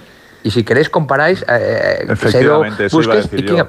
Justo lo que Sí, iba a decir. Y, y luego yo creo que le falta, le falta alma al equipo. O sea, yo creo que ayer dos jugadores, con todo el respeto para ellos, ¿eh? internacionales ambos, ¿da? pero Ferran y Sergi Roberto, que sean titulares en una final del Barça jugándose un título, dos chicos que tienen calidad, Ferran que lo fue tienen con gol. España hace no mucho, ¿eh? Sí, pero que son dos jugadores Sí, pero- que, que- pero que les Ferran falta. no jugaría en la selección española de hace no mucho les tiempo, falta ¿eh? ese punch, ese Yo- yo nervio. le veo un buen futbolista, Yo- Joao Félix en el banquillo. A mí yo Por creo, favor. ¿no? Yo creo que sobre Xavi se están, están utilizando paraguas excesivamente. Yo de Xavi, el único pero que le puedo poner futbolísticamente, bajo mi humilde opinión, es que se empeña mucho en el ADN Barça y creo que no tiene plantilla para ADN Barça. Igual tiene que jugar con el Madrid, a la contra. Y, Eso- y- eso y lo- dejar que sabe un poco de boquilla a veces, ¿eh? Sí, no, quiero decir. Cada allí, vez lo ejemplo, hace la alineación- menos. La alineación, yo a las 8 menos 5, con todos mis amigos, con toda la gente que hablé, decían, bueno, la, la alineación de Barça es la normal. Creo que todos estamos de acuerdo. ¿no? Cuatro centrocampistas. sí, sí. Claro. Cuatro- Pero ¿quién, Ahora- ¿quién desborda ahí, Esteban? ¿Quién desborda ahí? ¿Cuántos jugadores tiene de uno contra uno? Ninguno, no tiene, O sea, extremos. Es que yo, tiene a la eso mal, a pero no lo saca. futbolístico- A lo futbolístico, y ayer no sé qué, qué compañero decía que tiene talento. Yo creo que no. Yo creo que el Barça no tiene talento. El Barça tiene velocidad. Para jugar a la- con velocidad tienes que jugar a la contra. Entonces ya tienes que, em, digamos, rehuir un poco de tener tanto balón. Es decir, es un poco el lío, ¿no? Que el Barça quiere más que un club, más que no sé qué, jugar a tener la posesión, pero no tengo talento y no tengo uno contra uno en los últimos metros, como dice Alfredo. Entonces, ¿qué hacemos? Pues yo entiendo que el espejo es el año pasado. Más replegaditos, más atrás, que no haya espacio a mi, a mi espalda, porque ni Koundé ni Araujo están bien ahora, ni Christensen es para jugar a la espalda, y aprovechar pues, la velocidad que tenga y el acierto de Lewandowski cuando lo tenga. Un poquito de velocidad atrás también le falta. Eh, Correcto, mira, digo, Alfredo Martínez, jugar más atrás, sí. has llegado antes que Alberto Pereiro, pero ya está aquí también, ¿verdad? Pereiro, buenas noches. ¿Qué tal? ¿Cómo estáis? Muy buenas. ¿Estás en la zona de Aquí estamos, acabo de recoger la, la maleta, estoy en la T4 y bueno, pues hemos tenido lío ahí en Doha que al eh, subirnos al avión del enlace que venía desde, desde Riyadh, pues eh, ha habido un problema electrónico que a la primera arrancó, pero a la segunda ya no iba ni para adelante ni para atrás. Cuando estabais en el avión. cuando estábamos en el avión, sí. Nos volvieron a bajar, nos dijeron que. yo. Al, a las sí, ahí justo. Cuando nos dijiste adiós con la manita, empezó el lío, Freddy. no te digo más. Y, y esperamos cuatro horas más y teníamos que haber llegado a las 8 menos 10 y. Y aquí estamos esperando pues eh, que a dos compañeros más le den su maleta para poder marcharnos y, y aparecer en casa de una vez porque vamos, no hay vuelta de Supercopa que no tengamos lío. El año pasado dormimos en Turquía y este año hemos llegado 5 horas tarde. A ver qué pasa el año que viene. E- ¿Ese 4-1 que, que viviste ayer crees que es la diferencia que hay ahora mismo entre Real Madrid y Barça? ¿O no? Es un partido y... No, yo creo que sí. Yo ya por eso lo decía en las, eh, los días anteriores al, al partido. Tengo la sensación de que el Madrid se tomaba en serio el partido desde el minuto uno y no tenía las desconexiones habituales, ni pensar en un partido posterior como acaba haciendo ayer al final. Eh, pues hay más de, uno o dos goles de diferencia ahora mismo entre los dos equipos. Te lo guían los últimos clásicos. Es verdad que eh, el 0-4 de Copa pues se marca mucho porque eh, a partir de 0-2 el Barça intenta más cosas y el Madrid marca. Lo de ayer puede ser un poquito parecido a eso, pero eh, hay una diferencia física escandalosa entre uno y otro y sobre todo que eh, cada eh, Madrid-Barça descubrimos a un jugador eh, con su mejor versión en el Madrid. Ayer Chouameni y Lunin hacen un partido de locos eh, después de la paliza física del otro día, que algunos me dijeron que se durmieron a las 5 de la mañana. eh, pues les ves completamente recuperados para una batalla de ese calibre. Creo que el Madrid echó el freno de mano al final porque tenía que pensar uno en el Atlético y porque el 4-1 era más que suficiente con un jugador más el terreno de juego que le sobraron algunas cosas que ya dijo Ancelotti que no le gustaron, pero sí tengo la sensación de que eh, ahora mismo el Madrid está bastante por encima del, del Barça, que no es una cuestión de dos equipos al 50%, sí. Con Vinicius además como, como estrella, que yo creo que no nos sorprendió tanto, bueno, nos sorprendió porque acaba de volver de una lesión, pero yo creo que no nos sorprendió tanto lo que vimos en el campo como su reflexión de después, ¿no? No soy un ángel, hay cosas que tengo que mejorar, regates que me sobran. Sí, que Un santo. Le Le va bueno, yo a mí por lo que me dijeron hace poco, eh, es verdad que eh, él eh, toda esta historia en el tiempo que ha estado lesionado, pues eh, lo ha dedicado uno a, recuperarse antes y por eso ha vuelto cuatro semanas antes de lo previsto. Ya lo hizo la otra vez, o sea que las recuperaciones de Vini responden a lo que ha sido siempre su cuerpo, que es de pocas o ninguna lesión, a excepción de las dos de este año, y dos a, a cerciorarse de que tiene errores a nivel de conducta en los partidos. Eso no lo va a negar nadie ni lo va a negar él. Eh, el que más le incide es su entrenador, tiene un grupo de personas de trabajo a su alrededor que eh, pues desde hace tres años eh, le intentan llevar por el mejor camino posible. El año pasado ya, después de lo de Mestalla, Florentino se hartó y habló con él diciéndole que se acabaran este tipo de, historias, sobre todo con los colegiados, ya con los compañeros es otra historia. Es verdad que había bajado un pelín el diapasón, pero no lo habíamos escuchado en, en eh, sala de prensa o en un postpartido con ese pozo y con esa tranquilidad de eh, alguien que cuando le ves en el terreno de juego es otra cosa completamente distinta y que se calienta a la mínima. Eh, ahora he visto antes de entrar con vosotros justo el vídeo de lo de Ferran Torres y pues, yo también entiendo que te puedas calentar en un momento dado, pero está claro que tiene que corregir cosas, que se lo dice su presidente, que ha estado mucho tiempo sin, sin decírselo, pero ahora no, no, no lo esconde, que se lo dice su entrenador y que sus compañeros antes en todo este tipo de historias no entraban y ahora hacen piña con él, que también le va a ayudar. Pero sí, sí me sorprendió el discurso de, de tanta pausa para un chaval de, de 22, 23 años que le vi mucho más maduro que otras veces. Hoy en el 11 del Debes junto a Bellingham y Courtois. Pues Pereiro, yo creo que te dejamos descansar, ¿no? Después de esa escala. Bueno, oye, pues oye, lo- son cosas que pasan. Para el que viaje mucho, pues muchas. se- Seguro que todos los que están ahí han tenido 200 de estas. Yo no Eh, perdí mañana mucha entrena, maleta. No viajas, desde luego no te pasa eso, ¿no? Yo perdí una llegando a Australia una vez y me tardó 15 días en llegar.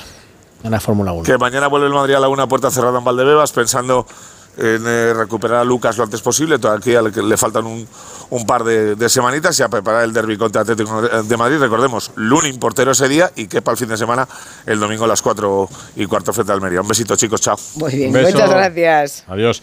Eh, Nos y ha, nos 42. ha- nos ha señalado una imagen que vamos a que vamos a comentar ahora, ese intercambio de impresiones, ¿no? Un poco entre Ferran y Vinicius, pero ahora mismo a la vuelta. Radio Estadio Noche. Rocío Martínez y Edu Pidal. Onda Cero, Toy de Valencia. Otro regalito para el señor Messi. Nos quieren hacer comulgar con ruedas de molino. Messi no se merece ni la mitad de balones de oro que se ha llevado robados. Lewandowski un año, Benzema, este año Haaland. En fin, creo que Messi y Cristiano Ronaldo no han sido los mejores jugadores que han habido. Han habido muchos mejores que ellos y no se han llevado ningún premio de ellos.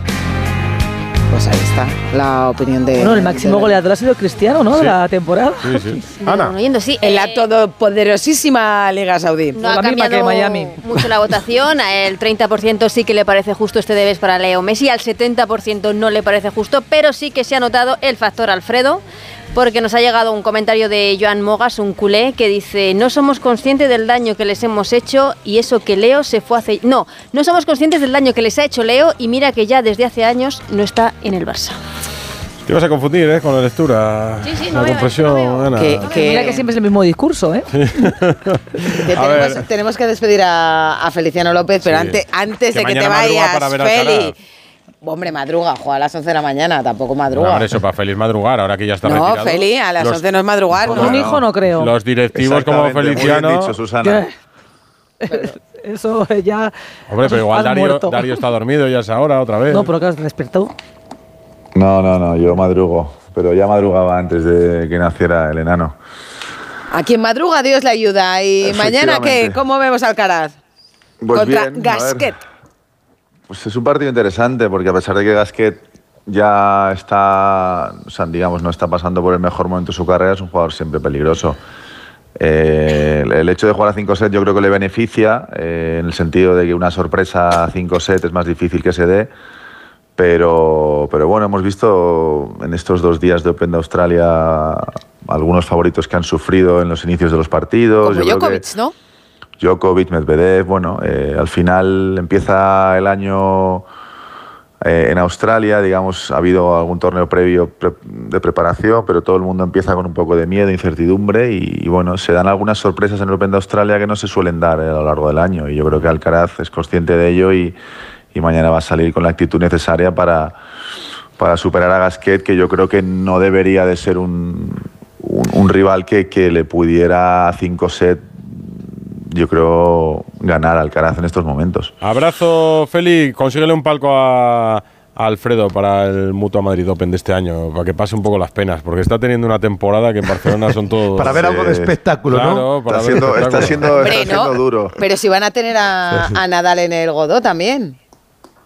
Ya, bueno, Sí, ahí tiene pero- menos mano, Alfredo. Es decir, No, tiene Alfredo- más mano. Me fío, me Al fío de Feliciano. Tiene mano en el godó. ¿Sí? sí. Abrazo para los dos, cuidaros. Abrazo. Bueno, so- solo, una, solo una cosa de última hora, Dime. Edu. Ojo a lo que publican los compañeros del diario Sport. Posiblemente el Barcelona pueda fichar en el mercado invernal. Hablan Pero si Xavi una dijo que no ayer.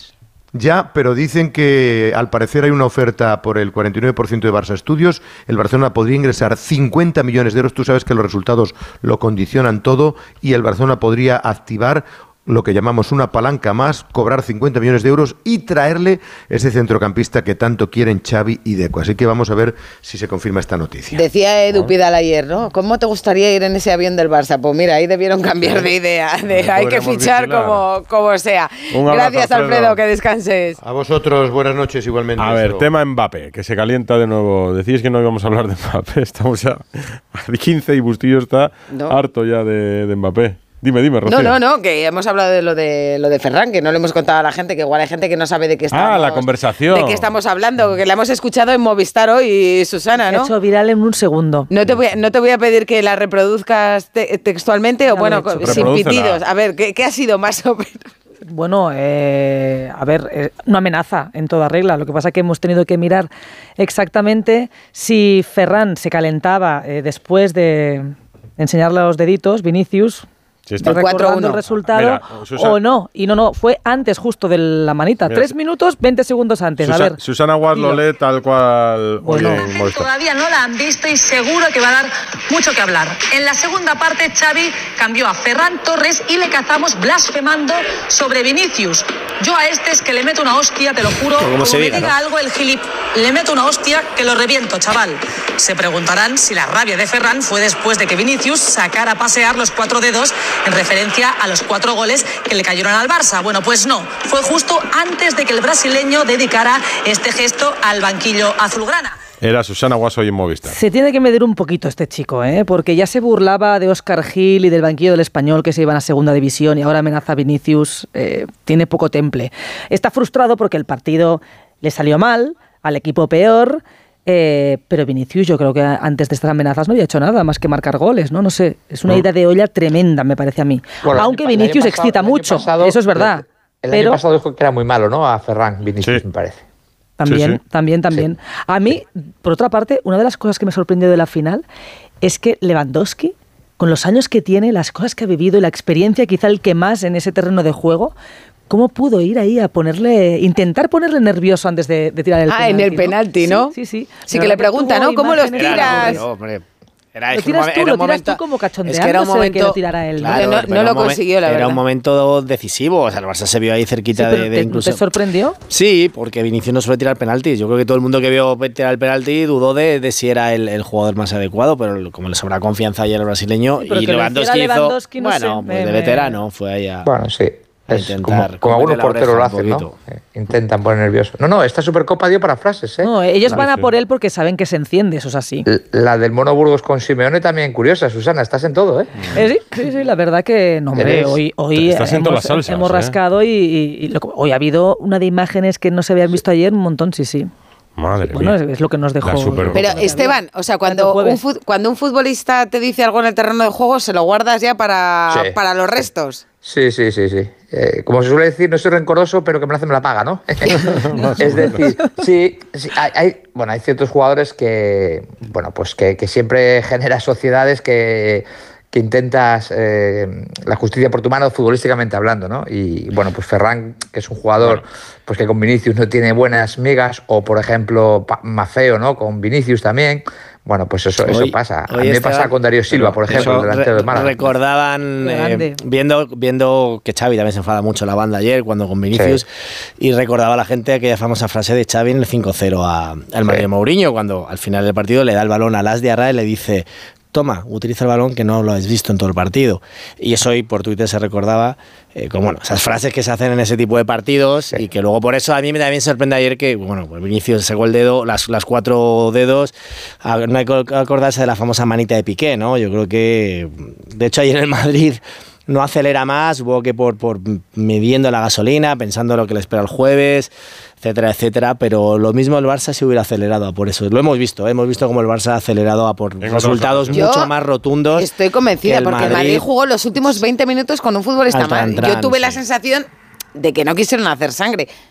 O sea, no ¿cómo quisieron, no no pudieron. ¿eh? Yo creo que también empiezan a echar cuentas de que es un esfuerzo. Oye, el partido, ayer no, todo- no, no- no lo hemos comentado, pero en todos los análisis post partido hay uno que es el de Ancelotti, que dice que ha sido un partido muy difícil, que con el 2-1 se vieron eh, con el Bueno, Barça pero metiéndole. eso, Jaime, eso, Sí, que eso es- es por generosidad y, y porque está pensando en el colega, en Xavi, y que no, Sí, en caso Cayetano. contrario, no querría que Xavi. Pero los jugadores luego empiezan a mirar las, las piernas que han gastado, lo que les queda por delante. Y lo de, el hincha es el que quiere que vayan a por el, ses- el sexto gol, el quinto o el séptimo. Pero Kroos dice, mira, suficiente con el 4-1, ¿sabes?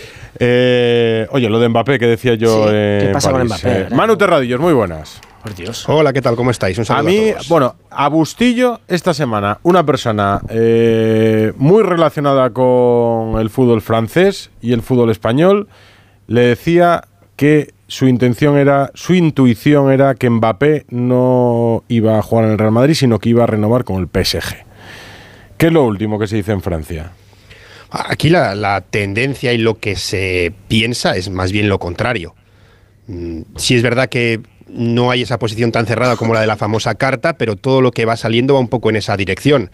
Eh, lo último, lo último, bueno, pues eh, hablando de estos periodistas especializados, eh, mm, no tan conocidos, pero bueno, que tienen cierta información. El que ha hablado hoy es Abdela Bulma, que es un periodista, yo diría más, más especializado en investigación que en fichajes, pero que suele tener muy buena información del, del PSG, más por fuera del club que por dentro del club, por así decirlo.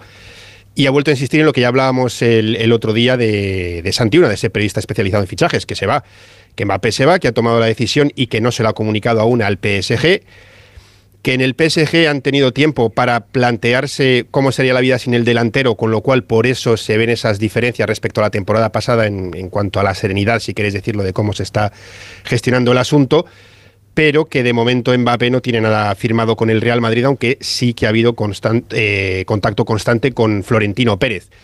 Un- una pista más, si queréis, o una noticia más. Evidentemente, el tema de Mbappé hay que cogerlo todo un poco con pinzas. Ya lo he dicho, creo, en algún radio estadio que hasta que no vea un comunicado oficial es muy difícil. Yo, creo que ahí estamos es todos, ¿eh? Después, de- después de- del historial, yo creo que igual hasta que no le veamos en el Bernabéu no, no creemos que vaya a venir, ¿no?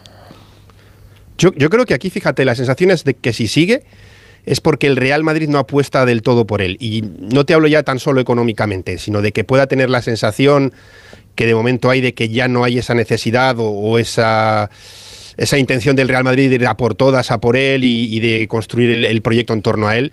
Yo creo que esa es la sensación que hay aquí, que se va a ir, porque ya la liga se le queda muy pequeña y de hecho se ven los partidos, la frustración que tiene en cada partido pero que si no lo haces más bien por inacción tal vez del, del Real Madrid que, que por el hecho de que él se quiera quedar en París. Inacción no ves tú, Susana. Mm, Yo no. Sigue sin verla. ¿Y tú, Jaime? Tampoco. Yo creo que está caliente, caliente. Pero es una opinión, es una sensación, no, no es una información. Creo que si Mbappé quiere venir al Madrid, vendrá al Madrid. Pero el tema es económico y yo no veo a Mbappé perdiendo eh, todos los millones de euros que ahora mismo Entonces, ¿crees que se queda? Claro, está- Entonces, está- yo no hay otra. creo ¿Creéis que viene a cobrar la mitad al Madrid? Eh, Porque- hombre, re- renunciar por dinero, mm, si viene, no será por renunciar a eso. mucho dinero, Susana. Ya ha demostrado ser un jugador, él y su entorno, como no solo él, sino la mayor parte de los profesionales del fútbol, para el que el dinero es muy importante. Pero yo, yo tanto, veo bastante complicado que un jugador, no Mbappé, cualquiera eh, consiga ser el mejor jugador del mundo, ganar el balón de oro en el PSG. La verdad que Eh, eso es lo, lo que él veo sabe. tremendamente complicado. y me imagino que Lo ha con- Mbappé, lo ha que ya no Messi. tiene 20 Lo ha años, conseguido Messi que ya no PSG. tiene 20 Están orgullosos años, aquí. No, pero se puede ir al Sí, lo ha conseguido ahora Messi. Tienes razón. Lo ha conseguido Messi en el PSG. Puede Sí, ir digo que en están el Inter de orgullosos Milán, en en París. el Inter de Milán. Pero puede ir al Liverpool, puede, no sé, dentro de dos años ir al City porque Haaland se vaya y se va a otro sitio. O sea que hay más equipos eh, que a lo mejor le pagan ese dineral que en el Madrid supondría ahora mismo una, un- un, bueno, una bomba salarial en comparación a lo que está pagando el Madrid por, por sus futbolistas. Entonces yo me cuesta ver. Mbappé, desde, lo pones en el papel y dices, sí, un tipo tiene que renunciar para jugar en el Madrid como para fichar por Ferrari. Pero es que no, Mbappé no ha demostrado ser ese tipo de futbolista hasta ahora. Ni él Es ni su familia. En el Madrid yo tengo la sensación de que ahora hay más ganas que necesidad de Mbappé, ¿no? Bueno, eh, eh, quizá futbolísticamente lo necesitan menos que antaño, pero en la Nunca foto viene queda- mal, ¿eh? Nunca No, viene no, mal. no, claro No que viene No, mal. nunca viene mal, pero lo que hablamos de la gestión antes de Florentino, yo lo he encaminado también, porque ha sabido darle a Vinicius, a Rodrigo, un protagonismo que, bueno, Mbappé no está aquí, hace dos años o tres que dice que va a venir y no viene, y Madrid sigue, sigue, evoluciona. Ahora yo creo que Mbappé, si quiere venir, va a tener que renunciar a pasta y va a tener que dar el primer paso. Con lo cual, creo que bastante, bastante ha hecho Madrid. A ver, una, una cosa, es muy pronto aún ahora- porque estamos, estamos en enero y todavía yo creo que depende mucho de cómo evolucione la temporada. Pero yo creo que en este momento el jugador es consciente de, de lo que decía Rocío.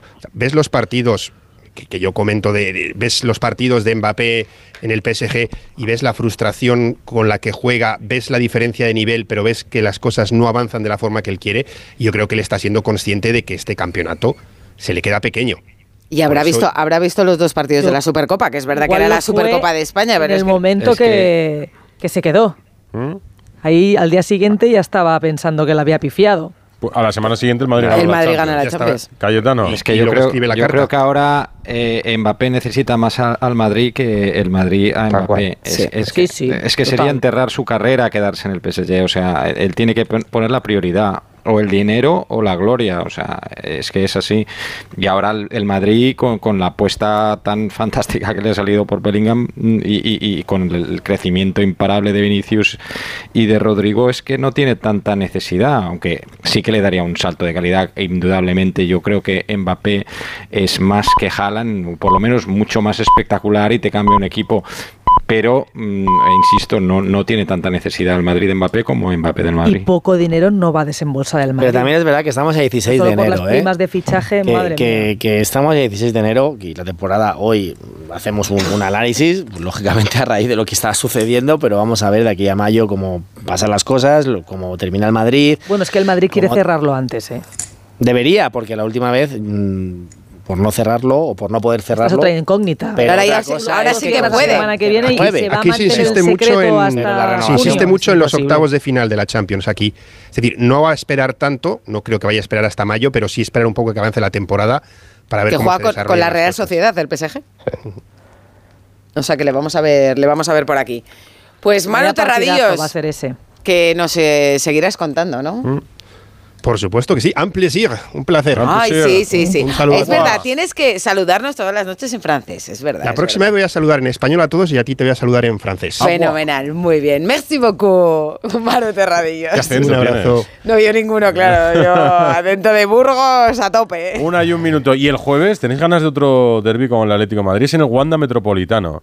¿Os da pereza? No, ninguna. ¿Cómo va a dar Ah. pereza? Más un- nosotros que el. Madrid, yo creo, yo vaticino, pero bueno. ¿Que tienes más ganas tú, Nosotros, eh? más nosotros que el propio Real Madrid, hombre. me da Ninguno la de los dos, ninguno de los dos. Ninguno, no. Yo creo que ninguno. Nada, El el Atleti Atleti un poquito, sí. va a llegar un poco más descansado y con ganas El de- Atleti le compitió la Supercopa, ¿no? como decía Susana, a pesar de que hay mucha diferencia de plantilla, mucha más que con el Barça, eh, en mi opinión. Hasta el final. Pero el jueves le va a plantar batalla. Yo ya ha tirado por lo emotivo, por lo sentimental. Hoy ha querido recordar a Luis Aragonés con Grisman en el La verdad, nunca imaginé tener esta conversación, pero les prometo que la he querido siempre. Cuando llegas aquí, todo el mundo habla de usted, sus frases, sus valores, el escudo y la afición.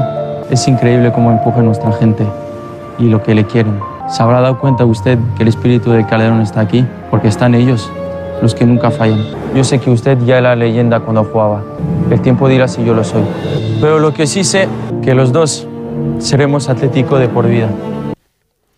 Jano Mori, cuéntanos, cuéntanos cómo era, Hola, cómo era Rocío, este Edu. mensaje que ha sido muy bonito. Danos el contexto. Bu- el buenas noches a todas. Buenas. Bueno, es una, no, es- es- esto es muy de la Leti, ¿eh? y además eh, esta semana eh, habría que homenajear a Griezmann, que va a ser homenajeado evidentemente el próximo jueves en ese partido, pero han querido hacer esto, que yo creo que es un detalle, y además después de este Griezmann que se marchó a Barcelona, volvió, pidió perdón, se ha entregado y que encima acaba de reconocernos que va a ser Atlético de por vida, o sea que no se preocupe nadie porque renovará o acabará renovando.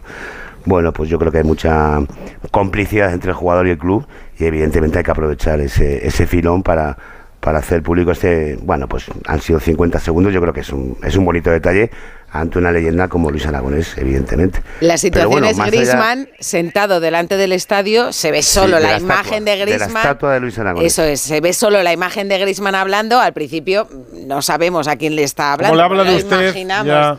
Lo imaginamos. Y efectivamente luego se descubre que, que está dirigiendo la mirada y sus palabras a la figura de Luis Aragonés, al que acaba de superar como máximo goleador de- del Atlético. Mañana yo también creo que va a ser otra película. Eh, El jueves. Porque el Atleti, el jueves, porque el Atleti juega en casa, que es donde este año ha sido más fuerte, ¿no, Jano? Sí, sí, claro, el año pasado fue eliminado en Copa por el Real Madrid, en el Bernabéu, este año, bueno, aquí no se habla de venganza ni nada. También os digo una cosa, también hay hartado en el Atleti y en el Madrid, porque tres partidos seguidos de este nivel desgastan mucho, pero aquí se juega una competición y solo vale ganar. Eh, la sensación que tiene en el vestuario es que en la Supercopa se dio buena imagen hasta el minuto 80. Eh, que el equipo compitió muy bien, iba ganando, pero luego al final es verdad que se vio que se vino un poquito abajo físicamente. Yo creo que hay un tema que se habla dentro del vestuario y del cuerpo técnico del Atlético de Madrid y que pasa un poco por, eh, por alto la gente. Y es que, claro, tú ves al Real Madrid con esa plantilla que tiene, con esa gente tan joven y encima los que salen son jóvenes también. Y ves la plantilla del Atlético ya un poquito más veterana, con menos recambios de, de energía y eso tiene puede ser ese, ese tanto por ciento que le puede faltar y que le puede dar el Civitas Metropolitano con el apoyo de su afición. Ya os digo que va a estar lleno, ya hablaremos antes del jueves. y que ya se va preparando para, para ese partido en el, en el Atlético de Madrid, en el que no van, no van a cambiar muchas cosas. ¿eh? ¿El Atleti va a vender a Correa en enero? No, el Atleti, mm, si no mejora la oferta del Al Ittihad, no lo va a vender porque ofrece 10 millones de euros. El Atlético de Madrid, según mi información, considera que esto es insuficiente y no quería bajar de 25 o 20 como mucho. Pero claro, la oferta para Correa es eh, increíble, 15 millones al año eh, por tres temporadas. Estamos hablando de 45 millones limpios para un jugador de 28 años.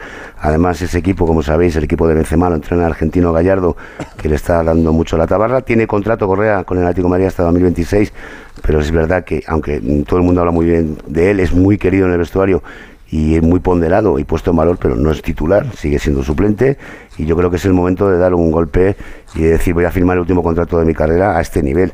Yo creo que hay muchas opciones de que se marche. O sea, que muchas, puede ser su último partido, el derby.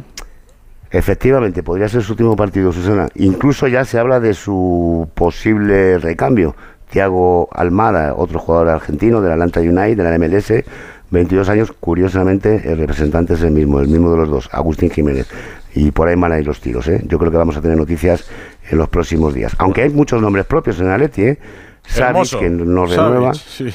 Bueno, sí, vamos a ver. Yo, Savic, yo creo que en el club mm, no tiene mucha intención de que renueve. Podría salir o no, pero no es un tema fundamental. Es más, Soyunchu, del que se habla que Oporto o Fenerbahce podrían estar detrás de él. El cuerpo técnico cuenta con él, incluso lo ven como uh, el recambio de Savic para el futuro. Y luego el otro pero- nombre pero que suena no, no, todavía no, y además el chaval ha bien, tenido ¿no? mala suerte, porque los dos ratos que ha jugado Eh, no ha tenido buena suerte. Pero bueno, ha es- yo te digo lo que piensan en el cuerpo técnico, Rocío. Y Mario Hermoso, bueno, pues eh, en el club saben perfectamente que tiene una oferta de la Premier. Eh, Mario Hermoso tiene 28 años también, está en su mejor edad, puede firmar un gran contrato. Eh, termina con eh, contrato con Atlético de Madrid en, en junio.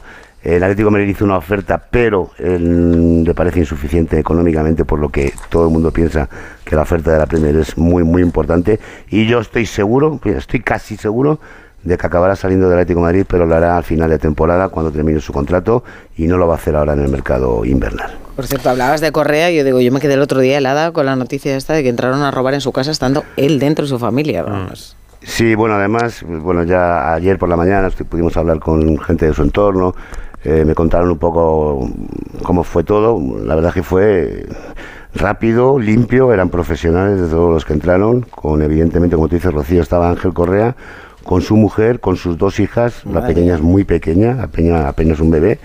Entraron cuatro encapuchados, pistola en mano, preguntaron por el dinero y las joyas, eh, se les indicó dónde estaba todo, se lo llevaron, fue algo muy rápido. Es verdad que luego se armó cierto revuelo en esta organización de Vive Correa, que está entre Pozuelo y Majadahonda, no vamos a decir el nombre porque tampoco es para eso, pero Mm. bueno, en esa zona muy cerca del Cerro del Espino, eh, incluso vecinos, pues ya sabéis lo que pasa cuando pasan estas cosas, ¿no? Las, las sirenas de policía y tal.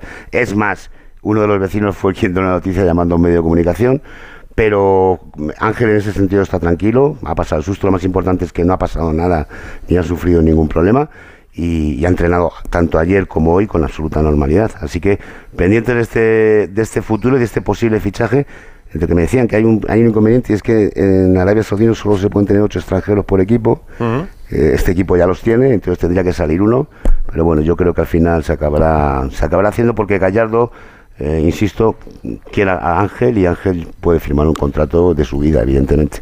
Abrazo, Jano. Otro para todos, hasta mañana. Pues está el mercado y la economía. Que Correa, que es verdad que no es titular, pero que es un gran activo de Simeone, se va a ir a Arabia por 15 millones al año. 45 millones limpios.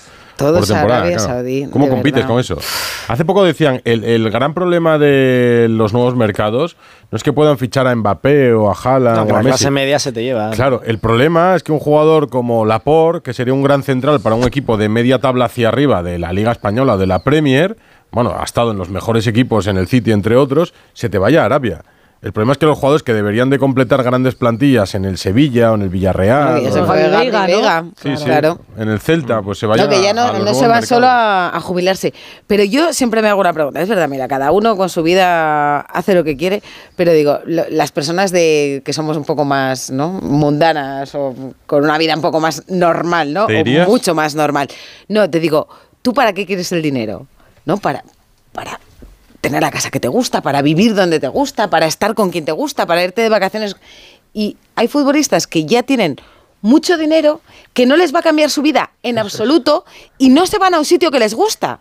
Entonces, hay futbolistas a los que el dinero no les hace libres, como creo nos haría a muchos, ¿no? Decir, ostras, pues ahora de repente tienes un montón de pasta dices, ¿tú qué haces? Pero una inversión de tiempo. Ya, pero no lo No es necesitas. para siempre, se van a ir un pero- año, No, dos no, que yo digo que de Sí verdad que yo, mira, no me atrevo a juzgar cada uno que haga, que haga con su vida lo que quiere, pero yo personalmente, ¿para qué quieres el dinero? Para ser feliz. Y un futbolista que ya tiene mucho dinero se va a sitios donde, a un sitio donde no va a ser feliz.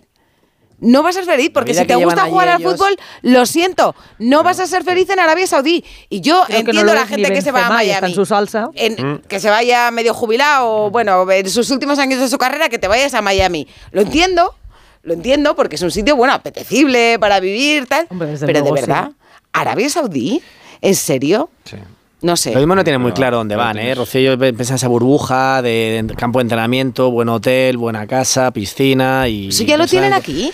Pero Bueno, Correa, pero ellos Correa que tendrá se aquí van un todo añito eso. allí, sí, pues la cifra que- Cualquier futbolista es tiene la cifra eso. que acaba de decir Edu. eh, o sea, para que Correa, Correa, que tampoco estamos hablando de un top 10 mundial, está aspirando a ese salario eh, por jugar un rato en Arabia Saudí, pues yo lo entiendo. Un jugador que ya ha jugado en eso sí, sí Europa, que- lleva aquí Pero- 10 años. Sí, Ha ganado pero, pero en todo, caso de Correa, to-.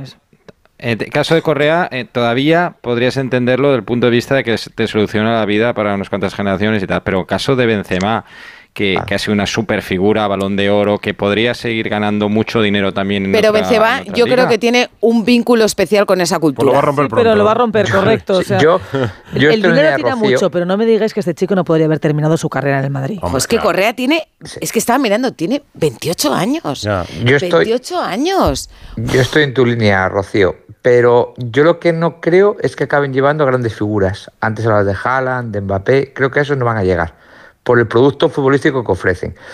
Eh, y luego, eh, ya pasó con China, ¿eh? Y la gente se va a China por dinero, pero cuando ves que no puedes ir con la familia o que la familia echa de menos, eso tira mucho, ¿eh? Y yo creo que la operación retorno va a acabar a empezar, va a empezar pronto, ¿eh? La operación retorno. No sé en qué cantidad, pero va a empezar pronto la operación retorno. La Bueno, una. no solo- Cayetano. No, no, no, que no solo los futbolistas. Yo, yo me uno a la crítica de Rubén Amón eh, con Rafa Nadal. O sea, ¿qué necesidad tiene Rafa Nadal, de verdad, con todo el dinero del mundo que habrá ganado merecidamente, con, con que es un héroe para todos los españoles? ¿Y qué necesidad tiene de participar en el blanqueamiento del régimen saudí, que margina sistemáticamente a más de la mitad de la población, que son las mujeres? O sea, de verdad, si pensáramos en Sudáfrica del apartheid eh, y algún deportista participara en el blanqueamiento, ¿qué diríamos? Nos parecería fatal porque estaban segregando a los negros, maltratándolos, tal. Pues es que esta gente mm, maltrata o discrimina a la mitad o más de la población. O sea, ¿qué necesidad tiene Rafa Nadal o John Ram de, de- o sea, que ya son multimillonarios, de verdad? Yo no lo entiendo, eso no lo entiendo. Yo tampoco. no lo entiende mucha verdad. gente, ¿no? Y, de, y de Nadal no me lo esperaba, la verdad. Bueno.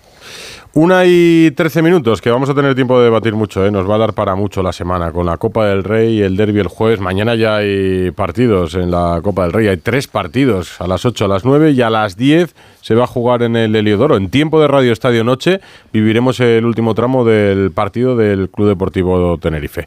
Así que nada, Susana Guas, Esteban, Jaime Rodríguez, Cayetano Ross, que paséis una buena noche de lunes y un feliz martes. Igualmente, muy buenas noches a todos. Bueno, Buenas noches. Lo hemos pasado muy bien. Gracias. Gracias. Hasta luego. Radio Estadio Noche. Rocío Martínez y Edu Pidal.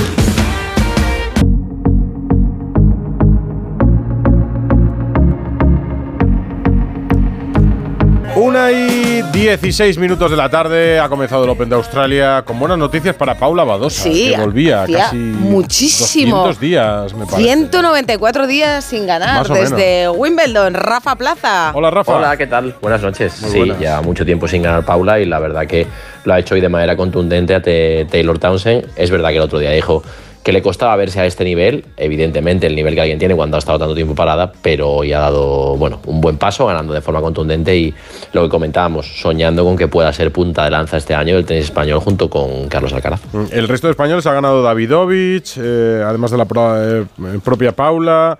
Ha Hemos ganado a- Maras, Masarova, ¿no? Ha perdido Sí. Bautista. Hemos perdido a Carvalles y Bautista, lógico. Eh, lo de ambos, sobre todo lo de Bautista, que el año pasado ha perdido mucho ranking, ha jugado con Shelton y, y bueno, era lo, lo normal. Y bien Davidovich, que está invicto este año con un 3-0 y bien Masarova también. Ahora está jugando, ya ha empezado el partido de Zapata, de Bernabé Zapata, que va a 15 iguales, 1-0 para Leica en el segundo juego del partido. Y luego pues tenemos a Ramos, que va a jugar con Casper Ruud, y a las 11 de la mañana, una hora buena para todos, el plato fuerte y el que llevábamos esperando y el que más se ha hecho esperar, que es el debut de Claro, Carlos Alcaraz. son las. O sea, 10 horas más, son las eh, 11 de la 11 y mañana, 11 y 17 de la 17. mañana. Sí, eso es. 11 11 y 17 de la mañana. sí. si es que ya se ha despertado el mundo al otro lado del globo terráqueo. Ya están pasando cosas, sí. Ay, Yo me vuelvo, me vuelvo loca con esto, de, con esto de los horarios, pero el de Alcaraz lo tengo claro mañana, a las 11 de la mañana, ante Gasquet.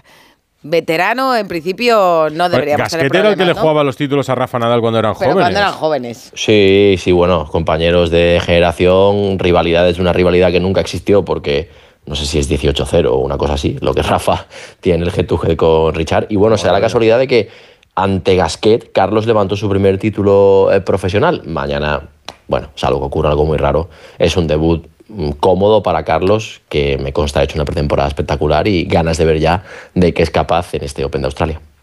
Te decía yo si Djokovic está muy lejos de, de Alcaraz.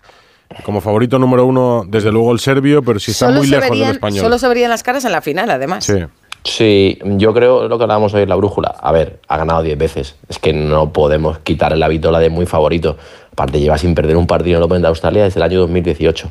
Yo creo que es favorito, bastante favorito Djokovic, pero es lo que te comentaba hoy. Quiero ver qué ocurre si se encuentra en una final. Porque también lo era en Wimbledon, también otro territorio Djokovic, y Carlos le ganó en 5 sets. ¿no? Lo bueno de Carlos es que no se encontraría ni con Djokovic ni con Sinner, dos de los grandes rivales, hasta una hipotética final. Así que bueno, tiene un cuadro moderadamente asequible, más duro a partir de cuartos, pero es un cuadro para poder soñar con que le veamos pelear por su tercer gran slam de, de su carrera. Eh, Djokovic este año también ha ido a abrazar árboles y a subirse por los árboles en el jardín botánico, que dice que eso lo hace todos los años ahí en Australia. La verdad que le está yendo bien. Sí, uno que hay al lado del Yarra, es lo que le decía yo a Edu hoy. Oye, mira, si le va bien, pues cada uno, ¿no? Que haga, que haga lo que vea.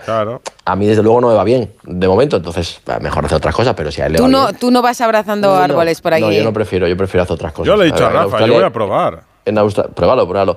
Pero oye, que, que Djokovic, mejor tenista de la historia, con títulos número uno, mal no le ha ido, ¿no? Así que me parece bien que siga haciendo las cosas que. Yo voy a probar. Yo no me Prueba, cuesta prueba. mucho. Tengo el retiro más o menos cerca de casa. Me puedo ir caminando Yo después de dejar al niño en a el colegio. he visto el Y me primer- pongo a abrazar árboles en el retiro a ver He si visto nos va bien. el primer capítulo de un documental, pero no voy a decir de cuál. eh, solo he visto el primer capítulo y En A3 había Player, por supuesto, ¿no? una familia abrazando árboles. Un árbol, un árbol concretamente. Abrazo, Rafa Plaza. Otro para vosotros. Adiós, chao, Descansa chao. ahí en Melbourne. Chao.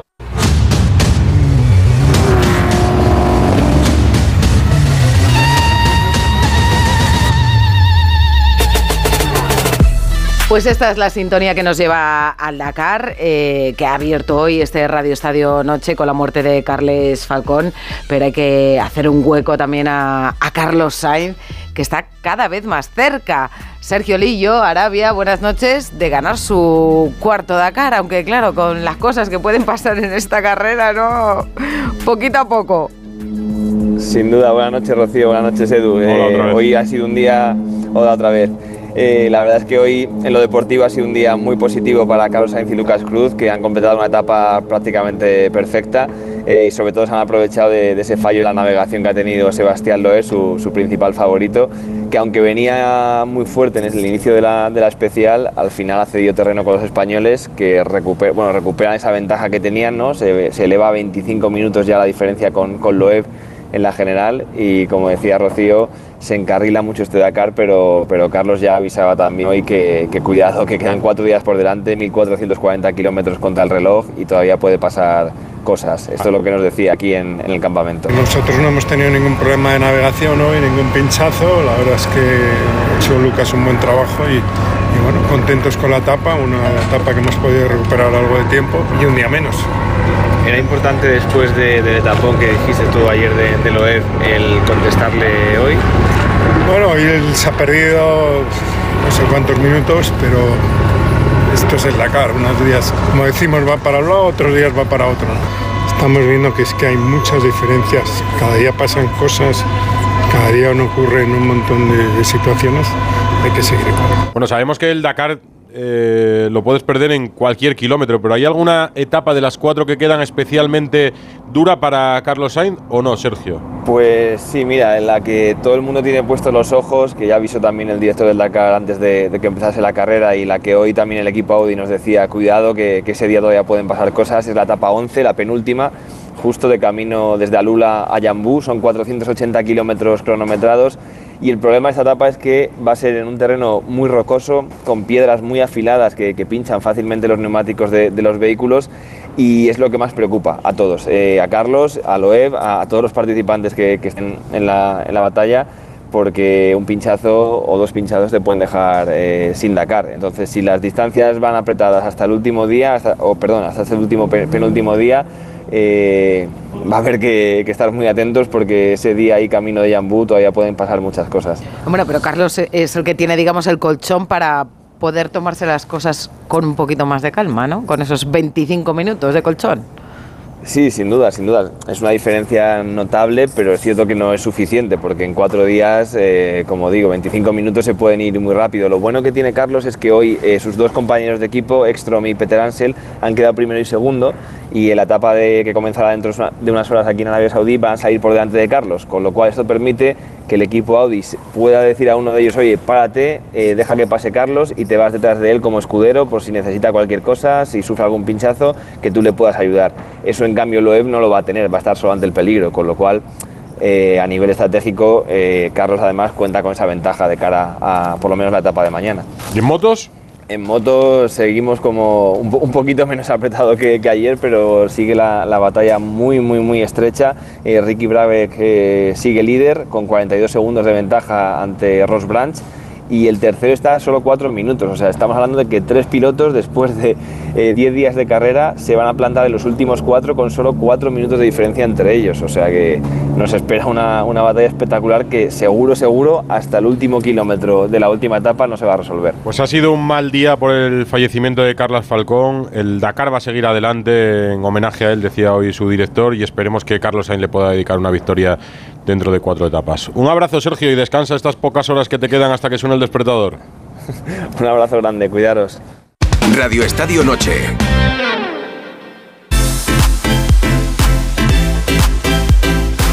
Bustillo, estamos acabando. Eh, ha terminado la jornada 22 en segunda división. Esta noche el Dense 1, Zaragoza 1. El Zaragoza queda decimocuarto con 29 puntos. Está justo a 6 de la promoción y 6 por encima del, del descenso. Y mañana comienzan los partidos de octavos de final de la Copa del Rey. 8 de la tarde, Getafe-Sevilla. El Sevilla que acude en una situación complicada y su entrenador Quique Flores que se encuentra en un momento que dice que por un lado tiene que reaccionar el equipo, por otro contra su otro equipo querido, el Getafe, del que habla muy bien. Sí que decido que los chicos quieren, eso es la mejor noticia, que lo que más puedo transmitir a los aficionados del Sevilla es que los chicos quieren. Sabemos que el Sevilla ha competido siempre bien en las competiciones del CAO, pero también sabemos que vamos a jugar contra un equipo que a día de hoy es como una centrifugadora o como un dolor de muelas.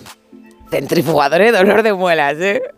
Eh, por cierto, que el Sevilla ha conseguido ya de forma oficial la cesión de Aníbal Mabry. Es un centrocampista tunecino que le cede el Manchester United con una opción de compra de 20 millones de euros. También mañana, una hora después, a las 9, Atleti Alavés y a las 10 de la noche, Tenerife, Mallorca. La federación ha confirmado hoy también que el próximo 26 de marzo en el Santiago Bernabéu, amistoso España-Brasil. Uh -huh. Un partido espectacular que será también un partido eh, contra el racismo. El Cádiz ha informado que Fede San Emeterio, que salió lesionado ayer en el partido contra el Valencia, sufre rotura del ligamento cruzado anterior de la rodilla derecha. Tendrá que pasar por quirófano y se despide de la temporada.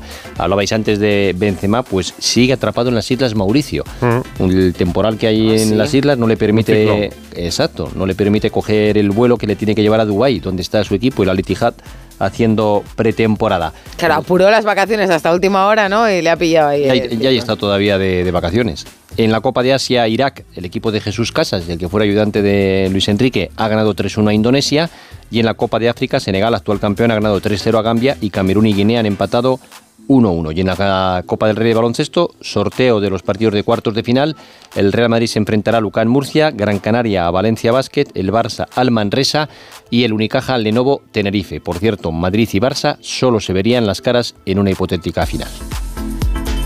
¿Y con qué música terminamos? Que nos ha puesto frasqueta aquí. J-Lo, J-Lo. La última canción, que como que se casa muchas veces, ¿no? Sale como, no me ha dado tiempo todavía a verlo mucho.